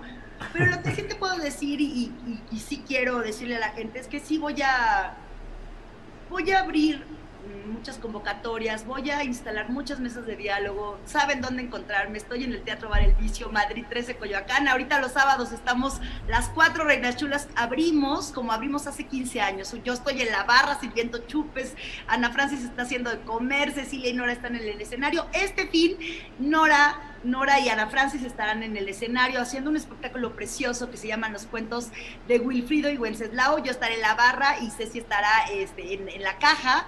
Y así es, así empezamos y, nosotros sabemos empezar de cero. Entonces, yo creo que eh, a toda la banda que, que, tenga dudas y todo, pues vayan y platiquemos, ¿no? Hay que escucharnos, hay que construir un país justo que proteja, que cuide a las personas, particularmente a las mujeres y a los jóvenes, creo yo. Pero hay que hacer un trabajo arduo y yo estoy y estaré, como siempre, a la mano, estoy en mis redes, contesto, me engancho, les miento a la mamá también si me dicen cosas feas. Y, a otros ya ni les hago caso por groseros, pero, pero sí soy de las que contesta y les digo, pues vente aquí, platicamos y hacemos y construir sociedad, que es lo que a fin de cuentas es mi idea de formar un país mejor, más justo y más equitativo. Y si tengo chance y la puerta abierta, pues lo tengo que hacer y de la mejor manera y lo voy a hacer, Julio querido. Y muchas gracias siempre por tu espacio, por contar con tu amistad, por tu, por tu enorme compromiso con el país, Julio, porque de verdad pienso que haces un periodismo impecable, maravilloso, elevado. Así que te doy las gracias, te felicito y me encantará verte pronto para darte un abrazo. Ojalá puedas venir al vicio, que estamos así. Mira, somos 35 sí, en el vicio. poquititos, entonces me encantará verte y darte un abrazo, querido Julio, como siempre. Gracias, Marisol. Muchas gracias por esta oportunidad de platicar contigo. Y sí, Marisol Gacé ya es diputada federal. Titieto. Adiós, Marisol. Pero debería ser tu quieto cachondo para que por lo menos no se ponga de, ay, como diputada, con razón quería Andrés Manuel. A ver, ¿cómo debe ser entonces, Marisol, ese titieto? A ver, sería, no, es que un titieto político, pero sería burlándome de los políticos y ya estoy de este lado, ¿no? Como decía Ana Francis, ese es nuestro karma por haber ido a fregar a los de la asamblea. ¿Te acuerdas cuando fuimos a decir sus cosas horrendas? Titieto, compañeros de compañeras, pues no, ya no, pero será un titieto más cachondo para hablar del placer de las mujeres, que ese es un tema que nunca se habla. Entonces va a ser siempre ya, mm, titieto, regresaremos al, al cachondón. Bueno, gracias Marisol y seguiremos en contacto ahora en esta etapa tuya de esta actividad legislativa. Gracias Marisol, buenas tardes. Será, muchas gracias Julio, un beso y un abrazo a todos y Adriana, también un besote grande. Gracias Marisol. Bien, pues Marisol Gacé, eh, integrante de las Reinas Chulas, que ya es diputada federal electa por la circunscripción plurinominal que abarca eh, Guerrero, el Estado de México, Tlaxcala, la Ciudad de México. Así es que, diputada federal eh, Marisol Gacé. Bueno, mire, vamos a continuar con la información. Mientras tanto, agradezco a Omar Ibarra, nos envía saludos desde Houston, Texas. Eh, dice que es originario de La Piedad, Michoacán, donde los panistas tienen secuestrado el municipio. Urge una grande auditoría. Em, Andrés me dirá cuando ya vayamos a entrar con la siguiente entrevista. Laura, ya, lista, mientras luego regresamos con esta relatoría de quienes nos están enviando apoyos económicos que mucho agradecemos porque este programa, pues como les digo, lo ha desmonetizado YouTube porque los temas que estamos tocando pues son temas eh, que no gustan al esquema eh, de YouTube, pero bueno, pues nosotros tenemos que seguir adelante. Vamos a hablar ya con Andrea Cárdenas, reportera de Quinto Elemento Lab. Ella nos va a hablar del tema de el acuerdo reparatorio con Alonso Ancira, que para empezar se decretó que o se declaró ante las instancias de transparencia que no iba a ser público, que se mantendría reservado. Y ahora la Fiscalía General de la República dice que no participó, que es una bronca entre petróleos mexicanos y el propio Ansira. Pero vamos a hablar ya con Andrea Cárdenas. Andrea, buenas tardes. Hola, muy buenas tardes, Julio. Un saludo, un gusto estar aquí contigo hoy. Igual, Andrea, muchas gracias. Eh, por favor, platícanos que luego ya eh, un poquito se ha ido enredando este tema, en el que a fin de cuentas ya no sabemos qué es qué y qué pasó, cómo y cuándo. Eh, ¿Qué es lo que está sucediendo, Andrea, por favor? Bueno, nada más como contexto para los que nos están escuchando, hay que recordar algo muy importante, que en el año 2014 la empresa Altos Hornos de México, propiedad del empresario Alonso Ancira, vendió a Petróleos Mexicanos, cuando estaba como director Emilio Lozoya, una planta de fertilizantes, la planta conocida como agronitrogenados, obsoleta, chatarra, con equipos que tenían 14 años que no se utilizaban y además a sobreprecio. Entonces, eh, por este proceso fue imputado, eh, entre otras cuestiones, entre otros delitos, como operaciones con recursos de procedencia ilícita, el empresario Alonso Ancira, al, causar un daño al patrimonio y a las finanzas públicas de petróleos mexicanos por la venta de esta planta a sobreprecio. Y, como sabemos, y lo que ha sucedido en los últimos meses, en abril pasado eh, finalmente la Fiscalía General de la República negoció un acuerdo con el empresario en el que Alonso Ancira, a través de Altos Hornos de México, se compromete a devolver a petróleos mexicanos 216 millones de dólares por el sobrecosto y por las operaciones irregulares que se detectaron en la, compra de esta planta de fertilizantes. Y a cambio de devolver este dinero, la fiscalía y el juez le conceden, digamos, el, perdón a Alonso, Antira, que suspende su proceso judicial y recupera la libertad, ¿no? Entonces él sale del reclusorio norte a partir de este acuerdo y en quinto elemento, eh, cuando escuchamos esta noticia, nos intrigó mucho conocer los detalles de este acuerdo. Por supuesto, queríamos saber qué fue lo que pactó el empresario con Pemex y con la fiscalía, cuáles eran los intereses del, pago, eh, qué pasaba en caso de incumplimiento, en caso de que no se pudieran desahogar estos pagos, cuál iba a ser la modalidad del pago, cómo se iban a hacer estos depósitos, a qué cuentas se iban a transferir. Queríamos saber qué dependencia, qué institución pública iba a ser o es la que va a administrar este recurso y sobre todo, Julio, algo muy importante, el destino que va a tener este dinero. Eh, porque no, es cosa menor, es, es 200, son 216 millones de dólares y queríamos saber cómo se iban a gastar, ¿no? cómo se iban a, a, distribuir estos recursos en el gasto público. Y lo que más llama la atención y, lo que, la sorpresa, y, fue precisamente la, nota que publicamos la semana pasada, fue que la Fiscalía General de la República nos reservó durante cinco años el contenido al, al, texto íntegro del acuerdo, del arreglo al que llegó con el empresario Alonso Ancira. Entonces, la Fiscalía decidió que los mexicanos no podemos, no debemos conocer los detalles pactados con Ansira, ni qué fue lo que, lo que se negoció, ni las letras chicas, y a partir de esto, pues no podemos conocer todo aquello que nos planteábamos eh, saber, ¿no? Todos estos detalles de los que eh, te estoy comentando. Y, y, no solamente lo pedimos a la Fiscalía, también tratamos de tener acceso al documento a través del juzgado, donde se desahoga el proceso judicial contra Emilio Lozoya. Y la sorpresa fue que el juzgado tampoco tiene una copia del, acuerdo. O sea, el juzgado reconoce que sí lo aprobó el juez este acuerdo, o sea, sí pasó por el juzgado, pero no se quedaron con una copia. Pemex también reserva el acuerdo durante cinco años. La defensa de Ansira nos responde que no nos pueden dar una copia del texto del acuerdo por razones de secrecía eh, profesional. Y, y, bueno, es el común denominador, ¿no? hay, hay totalmente una oscuridad eh, en torno a este acuerdo que por alguna razón nadie quiere que se sepa eh, cuáles son estas letras chicas que, se pactaron. Sí, eh, y luego viene hoy la información de que no hay participación de la Fiscalía General de la República en este acuerdo, sino que fue solamente entre Petróleos Mexicanos y Ansira. ¿Así es, Andrea Cárdenas? Efectivamente, eh, hay, una, hay una, contradicción eh, que puede tender a desinformar y es importante aclararlo, qué bueno que lo preguntas. O sea, efectivamente hay una parte de razón cuando se menciona que el acuerdo fue celebrado entre Pemex y el empresario Alonso Ancira.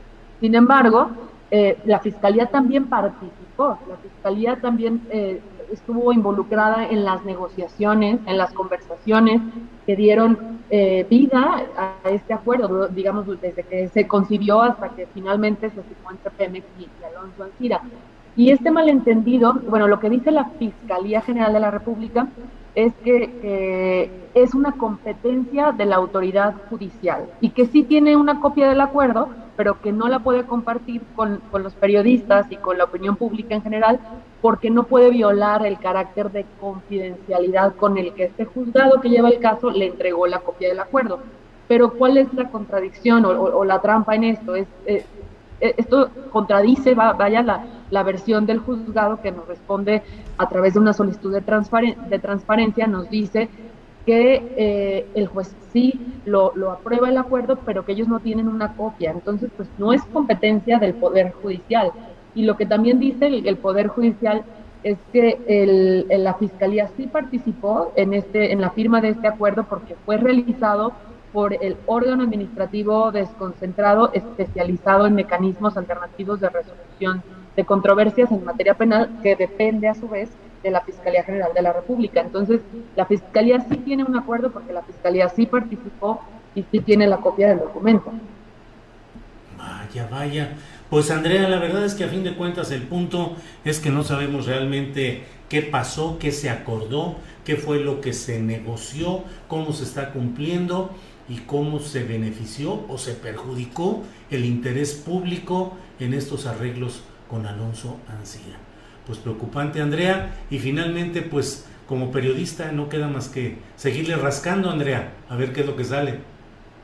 Así es, Julio, y sí es un tema muy importante porque es uno de los casos más emblemáticos de corrupción que ha alcanzado los altos niveles de la política y del poder también económico. Estamos hablando de una empresa en Altos Hornos de México de gran tamaño, ¿no? Entonces es importante que los mexicanos podamos tener acceso a esta información por tratarse también de un caso de corrupción que involucra un daño al patrimonio de petróleos mexicanos y involucra a funcionarios públicos. Entonces, eh, también es importante, por último, decir que, vale la pena conocer cuál es el destino que va a tener eh, los 216 millones de dólares que se pactaron en este acuerdo, porque hay contradicciones en esto también. Cuando eh, se firma el acuerdo con Ancira un día después de la firma, el propio presidente Andrés Manuel López Obrador en su mañanera comenta el dinero se va a invertir en las plantas de fertilizantes de petróleos mexicanos para poder entregar fertilizantes gratuitos a productores y campesinos en todo el país.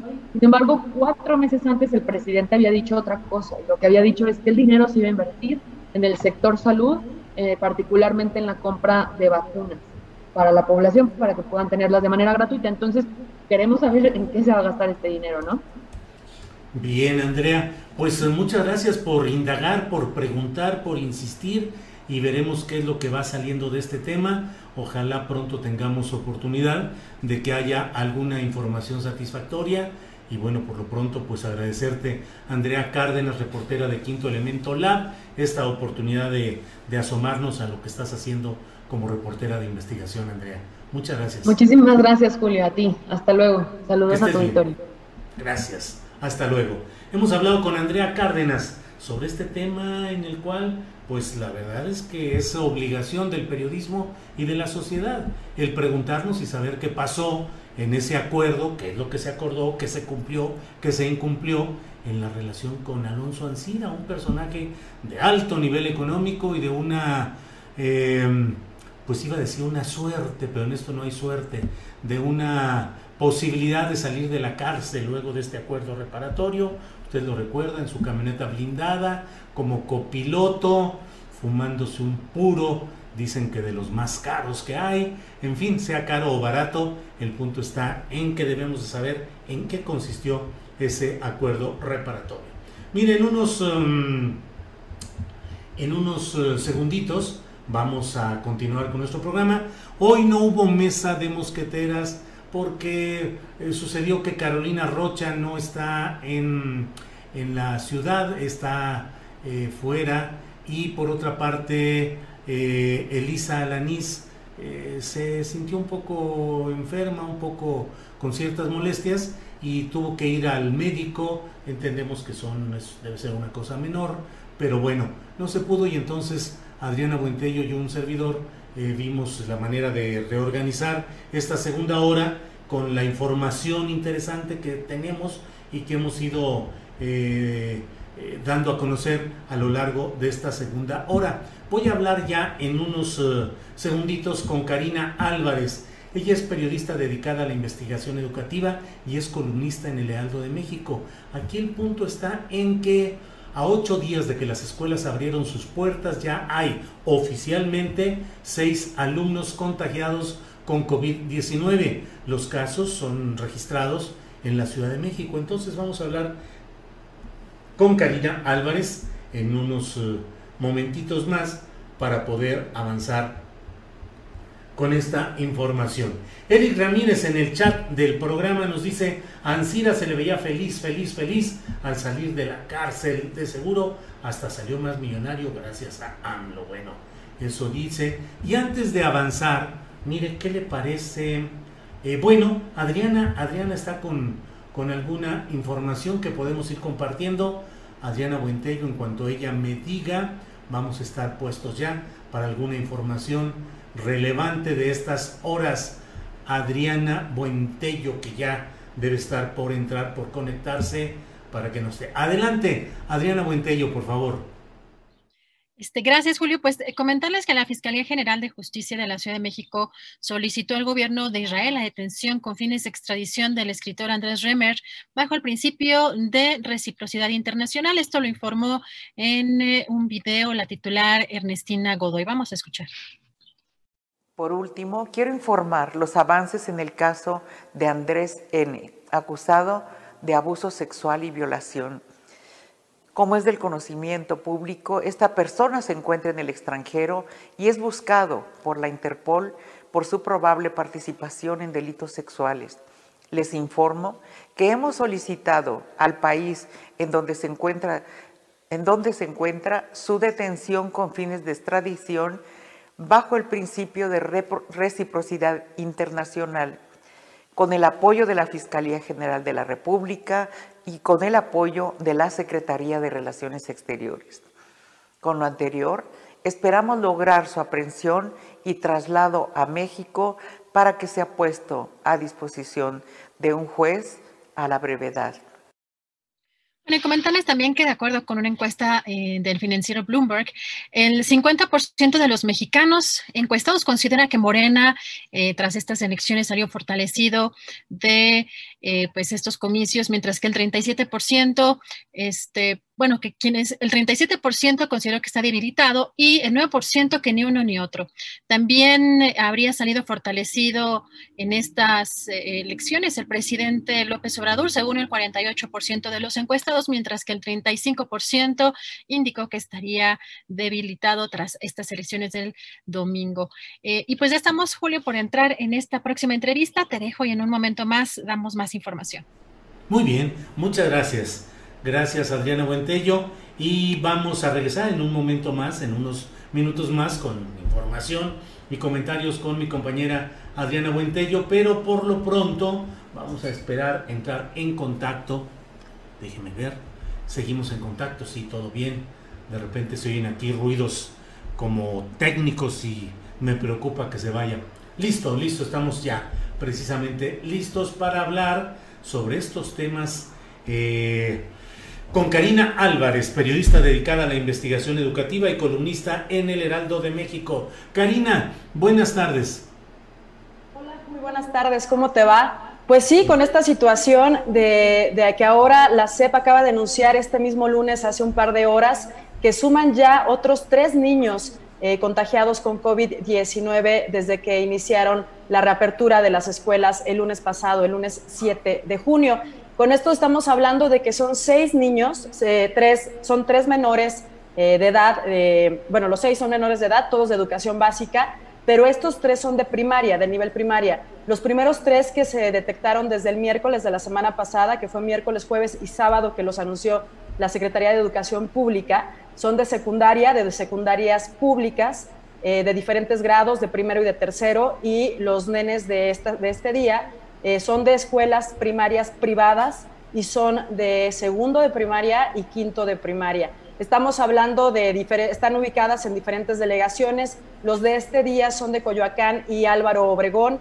Y los de la semana pasada, estamos hablando de Tláhuac, Gustavo Amadero y la delegación Venustiano Carranza. Y bueno, por cuestiones de, evitar cualquier cosa, eh, evitaremos mencionar los nombres, no sé si te parece, de las escuelas. Pero bueno, esto habla de la situación grave que se está viviendo. Obviamente eh, también eh, tenemos la especulación de que tal vez los niños no se contagiaron directamente en las clases porque sabemos que el COVID necesita ciertos días de incubación para que se pueda reflejar. Pues estamos hablando de que puede ser que los niños de la semana pasada se hayan infectado en otro momento, pero pues aún así estamos hablando de que ya llegaron a la escuela, ya compartieron con sus compañeros y pues también está este riesgo que todavía la Secretaría de Educación Pública no nos ha informado. De hecho, les pregunté hace rato este, que qué van a hacer, ¿no? Las medidas que están tomando ahorita la inmediata es volver a las clases en línea. Esa es la medida inmediata. Sin embargo, tampoco nos han dicho si ellos van a, pagar el servicio médico de los niños, si van a apoyar a las familias, eh, más en las escuelas públicas, de los niños de las escuelas públicas, que sabemos que pues generalmente sus familias no tienen tantos recursos. Entonces no sabemos qué va a pasar en esos casos, cómo se les va a apoyar y bueno, estamos a la espera de saber qué ocurre entre las escuelas que siguen todavía en clases presenciales y pues en el transcurso de esta semana, ¿no? Sí, Karina, ¿y cuál es el ambiente según lo que hayas conocido o detectado en las escuelas donde están regresando a clases presenciales? ¿El ánimo de los padres de familia o los eh, profesores están en la mayoría a favor de este retorno? ¿Hay preocupación? ¿Cómo van las cosas en ese ámbito, Karina. Sí, definitiva, definitivamente sí hay una preocupación. De los maestros que ya están en clases, están preocupados, sin embargo, ellos van a continuar con la secretaría, como lo marca la Secretaría, eh, hasta que surjan otro tipo de sucesos, porque definitivamente les hace falta también a la comunidad educativa, por eso es un tema tan complejo, Julio. Es complejo porque por un lado es necesario que los niños tengan la convivencia y tengan el regreso a las clases presenciales, al igual que sus maestros, pero por otro lado estamos en esta situación ante una pandemia que no da tregua, ¿no? Y no, y no nos permite eh, poder hacer eh, o creer que podemos mantener eh, una vida normal después de lo sucedido. Los padres de familia, sin duda, estamos hablando igual, la, los padres de familia que tienen a sus niños en la escuela son los menos, en verdad, porque la mayoría sí está, está pensando en que no, lo va, no va a llevar a sus hijos hasta el siguiente ciclo escolar que iniciaría por ahí de finales del mes de agosto. Entonces, de hecho, el comentario ahorita de todos los papás es de, ya ven, les dijimos que por qué regresan a las escuelas tan, tan precipitadamente, porque además esa es la otra pregunta que surge en, en la comunidad educativa. ¿Por qué regresar a las escuelas ahorita, cuando ya van a estar prácticamente los niños nada más tres clases, porque salen el 9 de julio, si no me equivoco, eh, de vacaciones, termina el ciclo escolar y empezamos otra vez hasta agosto. Entonces, también los papás ven un poco absurdo que se haya decidido que regresaran a clases en tan poco tiempo. Sin embargo, bueno, pues yo creo que la Secretaría y el gobierno lo hizo con toda la intención de ver, el, pues me, ahora sí que de medirle el agua, ¿no? Para ver cómo, qué es lo que está pasando, que es justo lo que estamos viendo en estos primeros ocho días de regreso a las escuelas. Bueno, pues, eh, ¿qué te digo, Karina Álvarez? Hay que esperar a ver cómo, cómo transcurre esta semana. Estamos empezando el lunes con estas noticias que siendo en términos cuantitativos eh, eh, todavía pues eh, menores, poco significativas en el gran contexto del volumen de niños que han vuelto a clases presenciales, pero bueno, pues son indicativas, preocupantes e iremos platicando de lo que suceda de estos temas, Karina Álvarez. por mi parte, gracias, a reserva de si hay algún otro dato o algún otro comentario que desees hacer.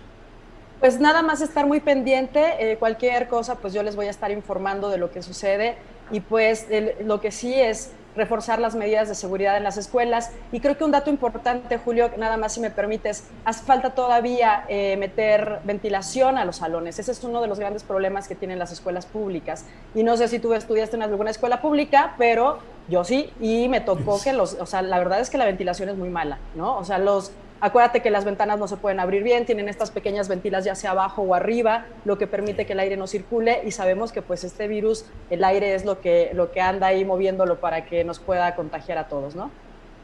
Bueno, pues um, gracias Karina y seguimos atentos a lo que suceda en este tema. Muchas gracias, Karina. Buenas tardes. Hasta luego. Buena tarde. Gracias. Bueno, pues voy a regresar en unos segunditos ya con Adriana Buentello para un poco más de información y luego vamos a hablar con Ivonne Acuña. Eh, ella, ya está, ya está Ivonne, Ivonne Acuña, ya está. Ella ha escrito en, en la página de julioastillero.com, ella escribe eh, periódicamente y hoy puso un artículo que me parece muy interesante y le hemos pedido que platique con nosotros para eh, que nos comparta lo que lo que ahí ha publicado, lo que ha señalado en, esta, en este artículo de hoy. Así es que estamos ya con Ivonne Acuña. Ivonne, buenas tardes. Hola Julio, buenas tardes. Saludos al auditorio. Gracias, Ivonne por aceptar la invitación para poder platicar esta tarde. Y la verdad, pues a mí me pareció que era muy interesante que pudieras compartir con la audiencia lo que publicaste en este artículo en el cual, eh, pues señalando pues que obviamente la experiencia política del presidente López Obrador es enorme, pero tú le planteas ciertos consejos o recomendaciones de lo que crees que se puede hacer en esta etapa que estamos viviendo después de la, de la, del depósito de votos en urnas del pasado domingo. ¿Cuál es la esencia de lo que estás planteando? Por favor, Ivonne. Pues me parece muy importante, Julio, tener en cuenta este, algunas estrategias en función de lo que viene en esta segunda parte del sexenio, pero también apuntando hacia eh, cuando el presidente ya no esté ocupando el cargo y qué viene después, es decir, en 2024, quién va a continuar el proyecto. Entonces, entre las cosas que le que sugiero está un cambio en el modelo de comunicación política.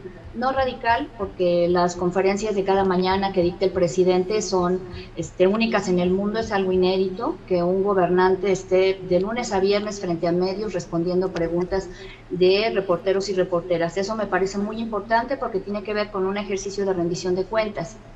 Eh, y eh, sin embargo, creo que sería interesante que el presidente dejara de ser siempre quien responde los ataques de la oposición, no porque no haya que responderlos, sino creo que se podría este, establecer o, formar un equipo de expertos, expertas en, medios, en redes sociales, en discurso político, que conozcan perfectamente la cuarta transformación para que respondan a esos ataques no con diatribas, sino con datos, con hechos, con este, parte de lo que se ha hecho en este gobierno y de lo que se va a hacer en esta segunda parte me parece importante. Me parecería también interesante que exista un equipo de, especializado para eh, responder y desmentir fake news, este, mentiras claras que la oposición y los adversarios del presidente hacen continuamente en medios, inclusive, bueno, no bastando con lo nacional, ahora se suman medios internacionales como The Economist, con este, argumentos como que el presidente es un falso mesías, etcétera. Entonces creo que debería de haber además coordinación con seguidores de la 4T como youtubers, influencers, comunicadores, periodistas, expertos, expertas, dije en un inicio, para que hagan este trabajo de, este, de manera coordinada, es decir, que no sean como este, de repente bomberazos en la que quien quiere o puede conteste estas acusaciones. Eh, también me parece importante que se piense en tener a tres operadores u operadoras políticas de primera línea, es decir, que conozcan de la política nacional este, a la perfección y que puedan trabajar con los gobernadores morenistas, con el gabinete y el gabinete ampliado y este, eh, en ese sentido eh, también precisamente para eh, con la Cámara de Diputados para ir negociando, haciendo las negociaciones necesarias en el caso de la Cámara de Diputados para, en caso de que sea necesario, lograr las reformas constitucionales. Eh, es decir, hacer un trabajo fino de cabildeo con partidos políticos, no solamente con los que forman Va por México, sino bueno, en este caso, quienes como Movimiento Ciudadano que quedaron fuera de ambas coaliciones, la, la otra coalición de Juntos Hacemos Historia. Me parece que es importante. Me parece también importante hacer un trabajo más fino o hacer el trabajo de de gabinete, de, este, buscar consensos y construir consensos al interior del gabinete, decía, y del gabinete ampliado. No puede ser que un secretario o secretaria vaya por su cuenta o haya fricciones al interior del gabinete que impidan este, que se cumpla con las promesas y con el, el plan de gobierno de esta administración.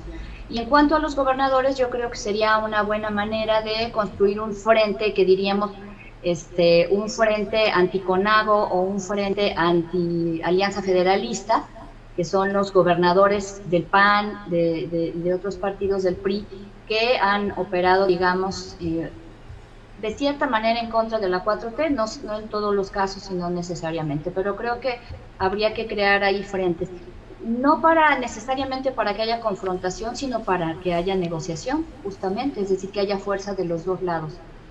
Eh, también en otro momento este, planteó sugerencias que tienen que ver con Morena. A mí me parece que, que, hay que, que Morena desde dentro se tiene que repensar, pero parece que no pueden hacerlo solos, solas, y entonces hay que, creo yo, el presidente ejercer presión sobre el partido para que se comporte como eso, como un partido en el poder, para que por fin inicie el proceso de institucionalización y que no lo que estemos viendo como ciudadanía todo el tiempo sean estos enfrentamientos entre facciones y entre grupos que pretenden lograr este, una mejor posición eh, para 2024. Eso es muy importante. El, presidente necesita del partido. La mejor lección la encontramos, de hecho, en la época del PRI clásico, cuando el partido era una herramienta de la presidencia. ¿sí? Este, no se pretende, por supuesto, repetir eh, eh, pie juntillas el modelo priista, pero sí que este, el partido sirva de soporte al presidente, que también haga defensa ideológica, que atienda a las y los votantes, que explique el proyecto, que forme cuadros, que esté este, cuidando que no pasen cosas como lo que ocurrió en la Ciudad de México, que es un foco rojo, en la que se perdieron nueve alcaldías. Eh, otra de las consejos, el, artículo se, se, llama Consejo de Espejo de Príncipes, consejos para el presidente López Obrador, que justamente tiene que ver con una este, costumbre antigua grecorromana que también pasó por la época medieval, en la que expertos le decían al príncipe, al que quería ser príncipe o a quien ya era, este, le daba consejos en torno a lo que habían hecho otros príncipes, es decir, a través de relatos, de ejemplos históricos, etcétera, que era lo que había que hacer.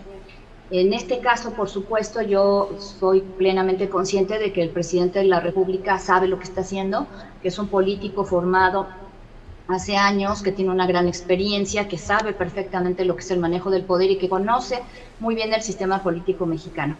Pero yo creo que a veces este, pareciera, al menos eso parece, que la gente que está cercana a él no se atreve a decirle cosas, no se atreve a darle consejos, que también necesita, todo el mundo necesita consejos y por muy experimentado que sea un gobernante, digo yo, a veces necesita que, se le habla al oído, como indico en el artículo.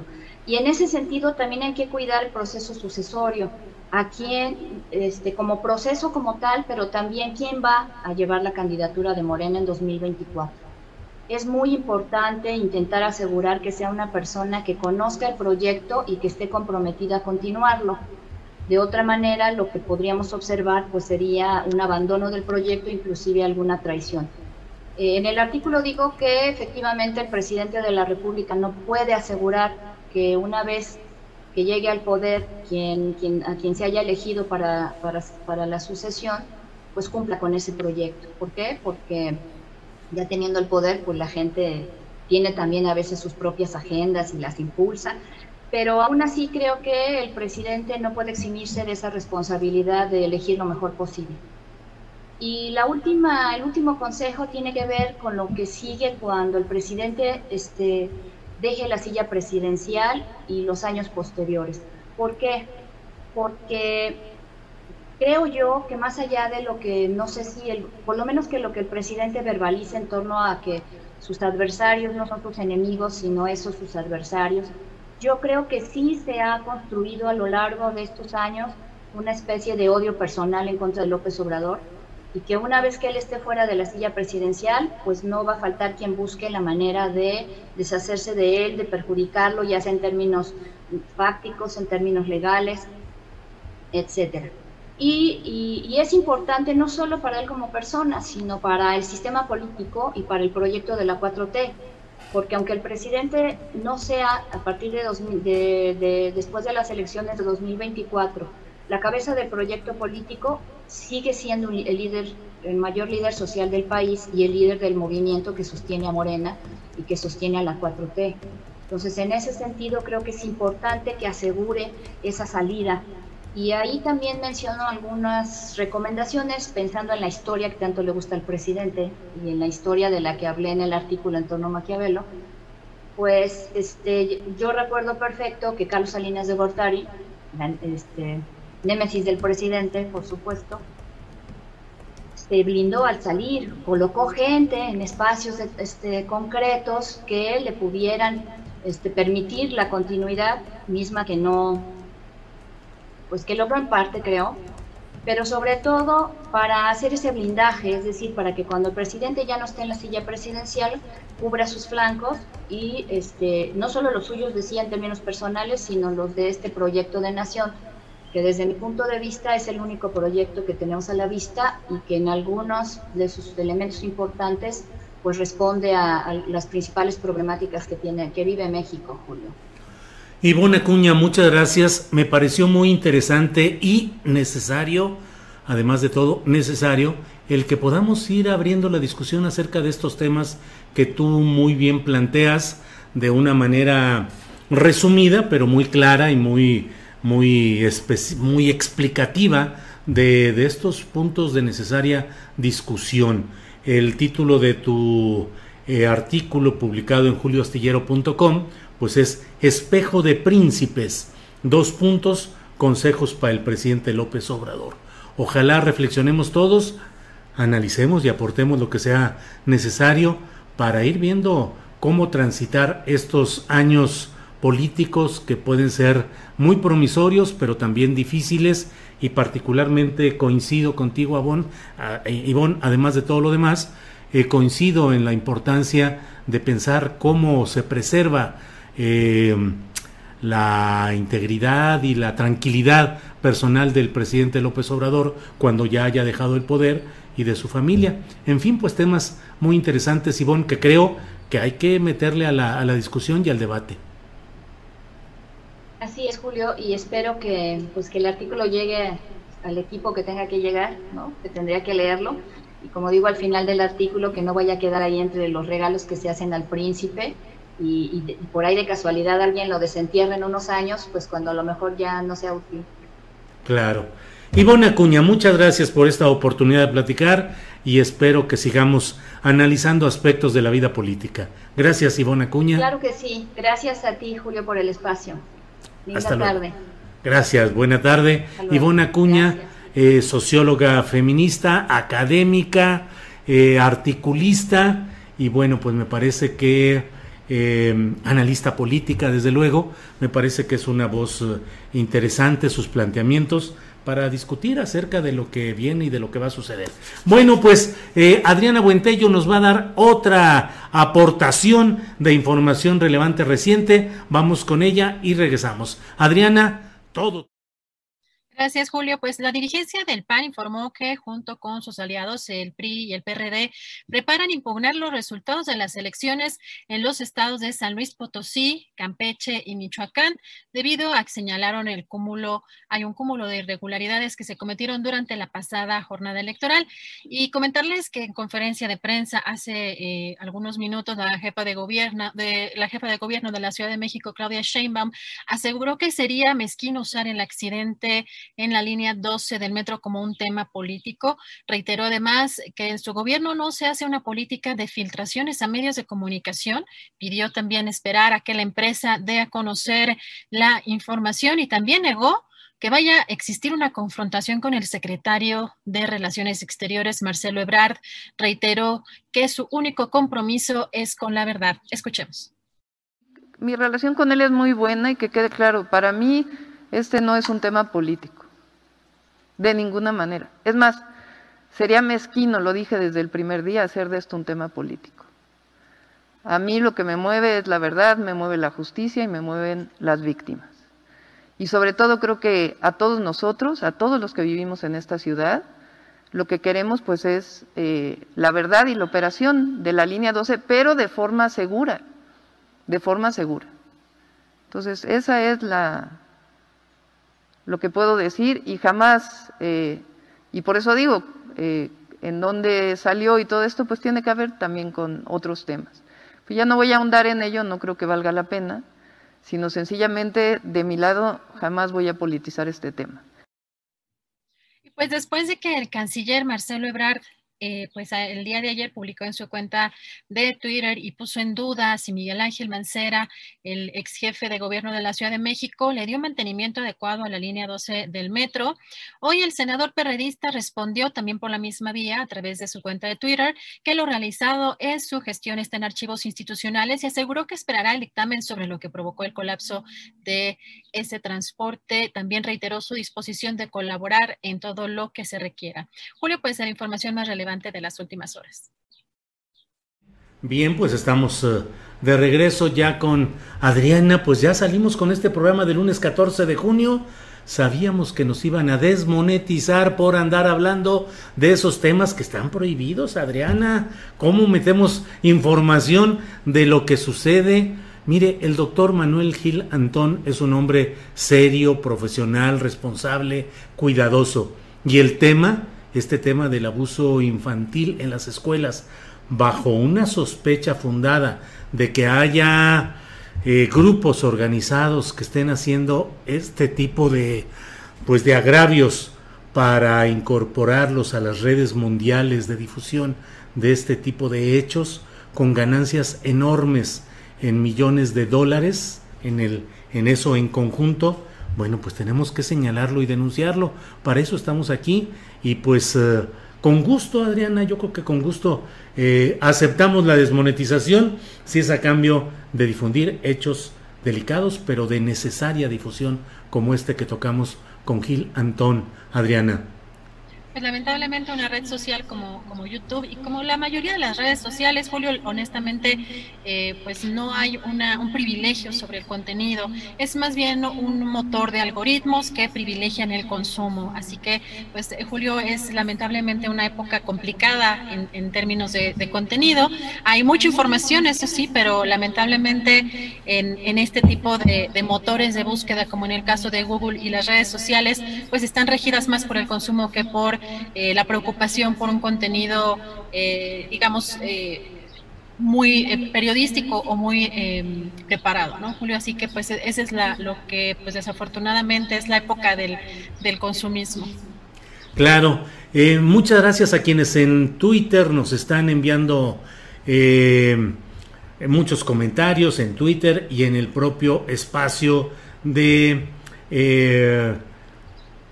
del, del, propio de Twitter y del propio chat a través de YouTube. Entre otras cosas, Adriana Miguel en la Odisea, así es su nombre, dice apenas me estoy enterando que Marisol Gacé va a ser diputada. Felicidades y enhorabuena para la bella reina chula. Y bueno, Adriana nos enviaron además, déjame hacer aquí un movimiento nada más. Ah, ah, ah. Ya. Eh, nos enviaron aportaciones económicas eh, muy interesantes eh, de, eh, desde diferentes partes del país y del extranjero. Em, Laura CH nos envía un apoyo y dice, Julio, gracias por tocar estos temas tan importantes y que muchos no se atreven a publicarlos. Gerson Montiel también nos envía un apoyo. Heréndira Matamoros, muchas gracias. Miguel Misael, Misael Mondragón Aguirre dice, dale mi chingón. María Guzmán, Paola Corona dice, va el apoyo super chat. Diego A. Zárate Díaz dice, aguante astillero. María Méndez, Alejandro Fernández, Eric Hernández dice, saludos Julio, excelente el programa. Adelante con la crítica. Alejandra también nos envía un apoyo económico. Arturo Garza, gracias por el programa. Magnífico. Diana López Caturegli, Susana Osorio Mrosek nos envía una aportación en euros. Muchas gracias a todos quienes han enviado aportaciones económicas.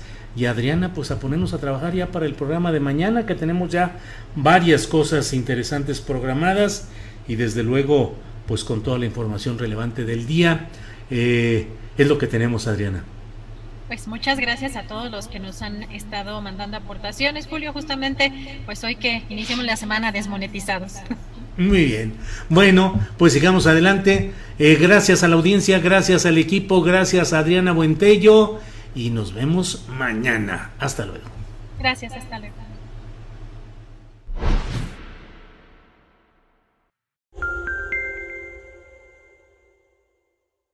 Para que te enteres del próximo noticiero, suscríbete y dale follow en Apple, Spotify, Amazon Music, Google o donde sea que escuches podcast. Te invitamos a visitar nuestra página julioastillero.com. Ever catch yourself eating the same flavorless dinner three days in a row? Dreaming of something better? Well, HelloFresh is your guilt-free dream come true, baby. It's me, Kiki Palmer. Let's wake up those taste buds with hot, juicy pecan crusted chicken or garlic butter shrimp scampi. Mm. Hello Fresh. Stop dreaming of all the delicious possibilities and dig in at HelloFresh.com. Let's get this dinner party started. Hola, buenos días, mi pana. Buenos días, bienvenido a Sherwin Williams. ¡Ey! ¿Qué onda, compadre? ¿Qué onda? Ya tengo lista la pintura que ordenaste en el ProPlus app. Con más de 6.000 representantes en nuestras tiendas listos para atenderte en tu idioma y beneficios para contratistas que encontrarás en aliadopro.com. En Sherwin Williams somos el aliado del PRO.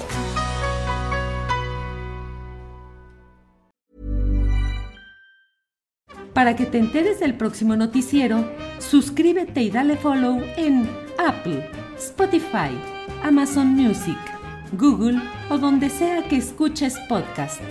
Te invitamos a visitar nuestra página julioastillero.com.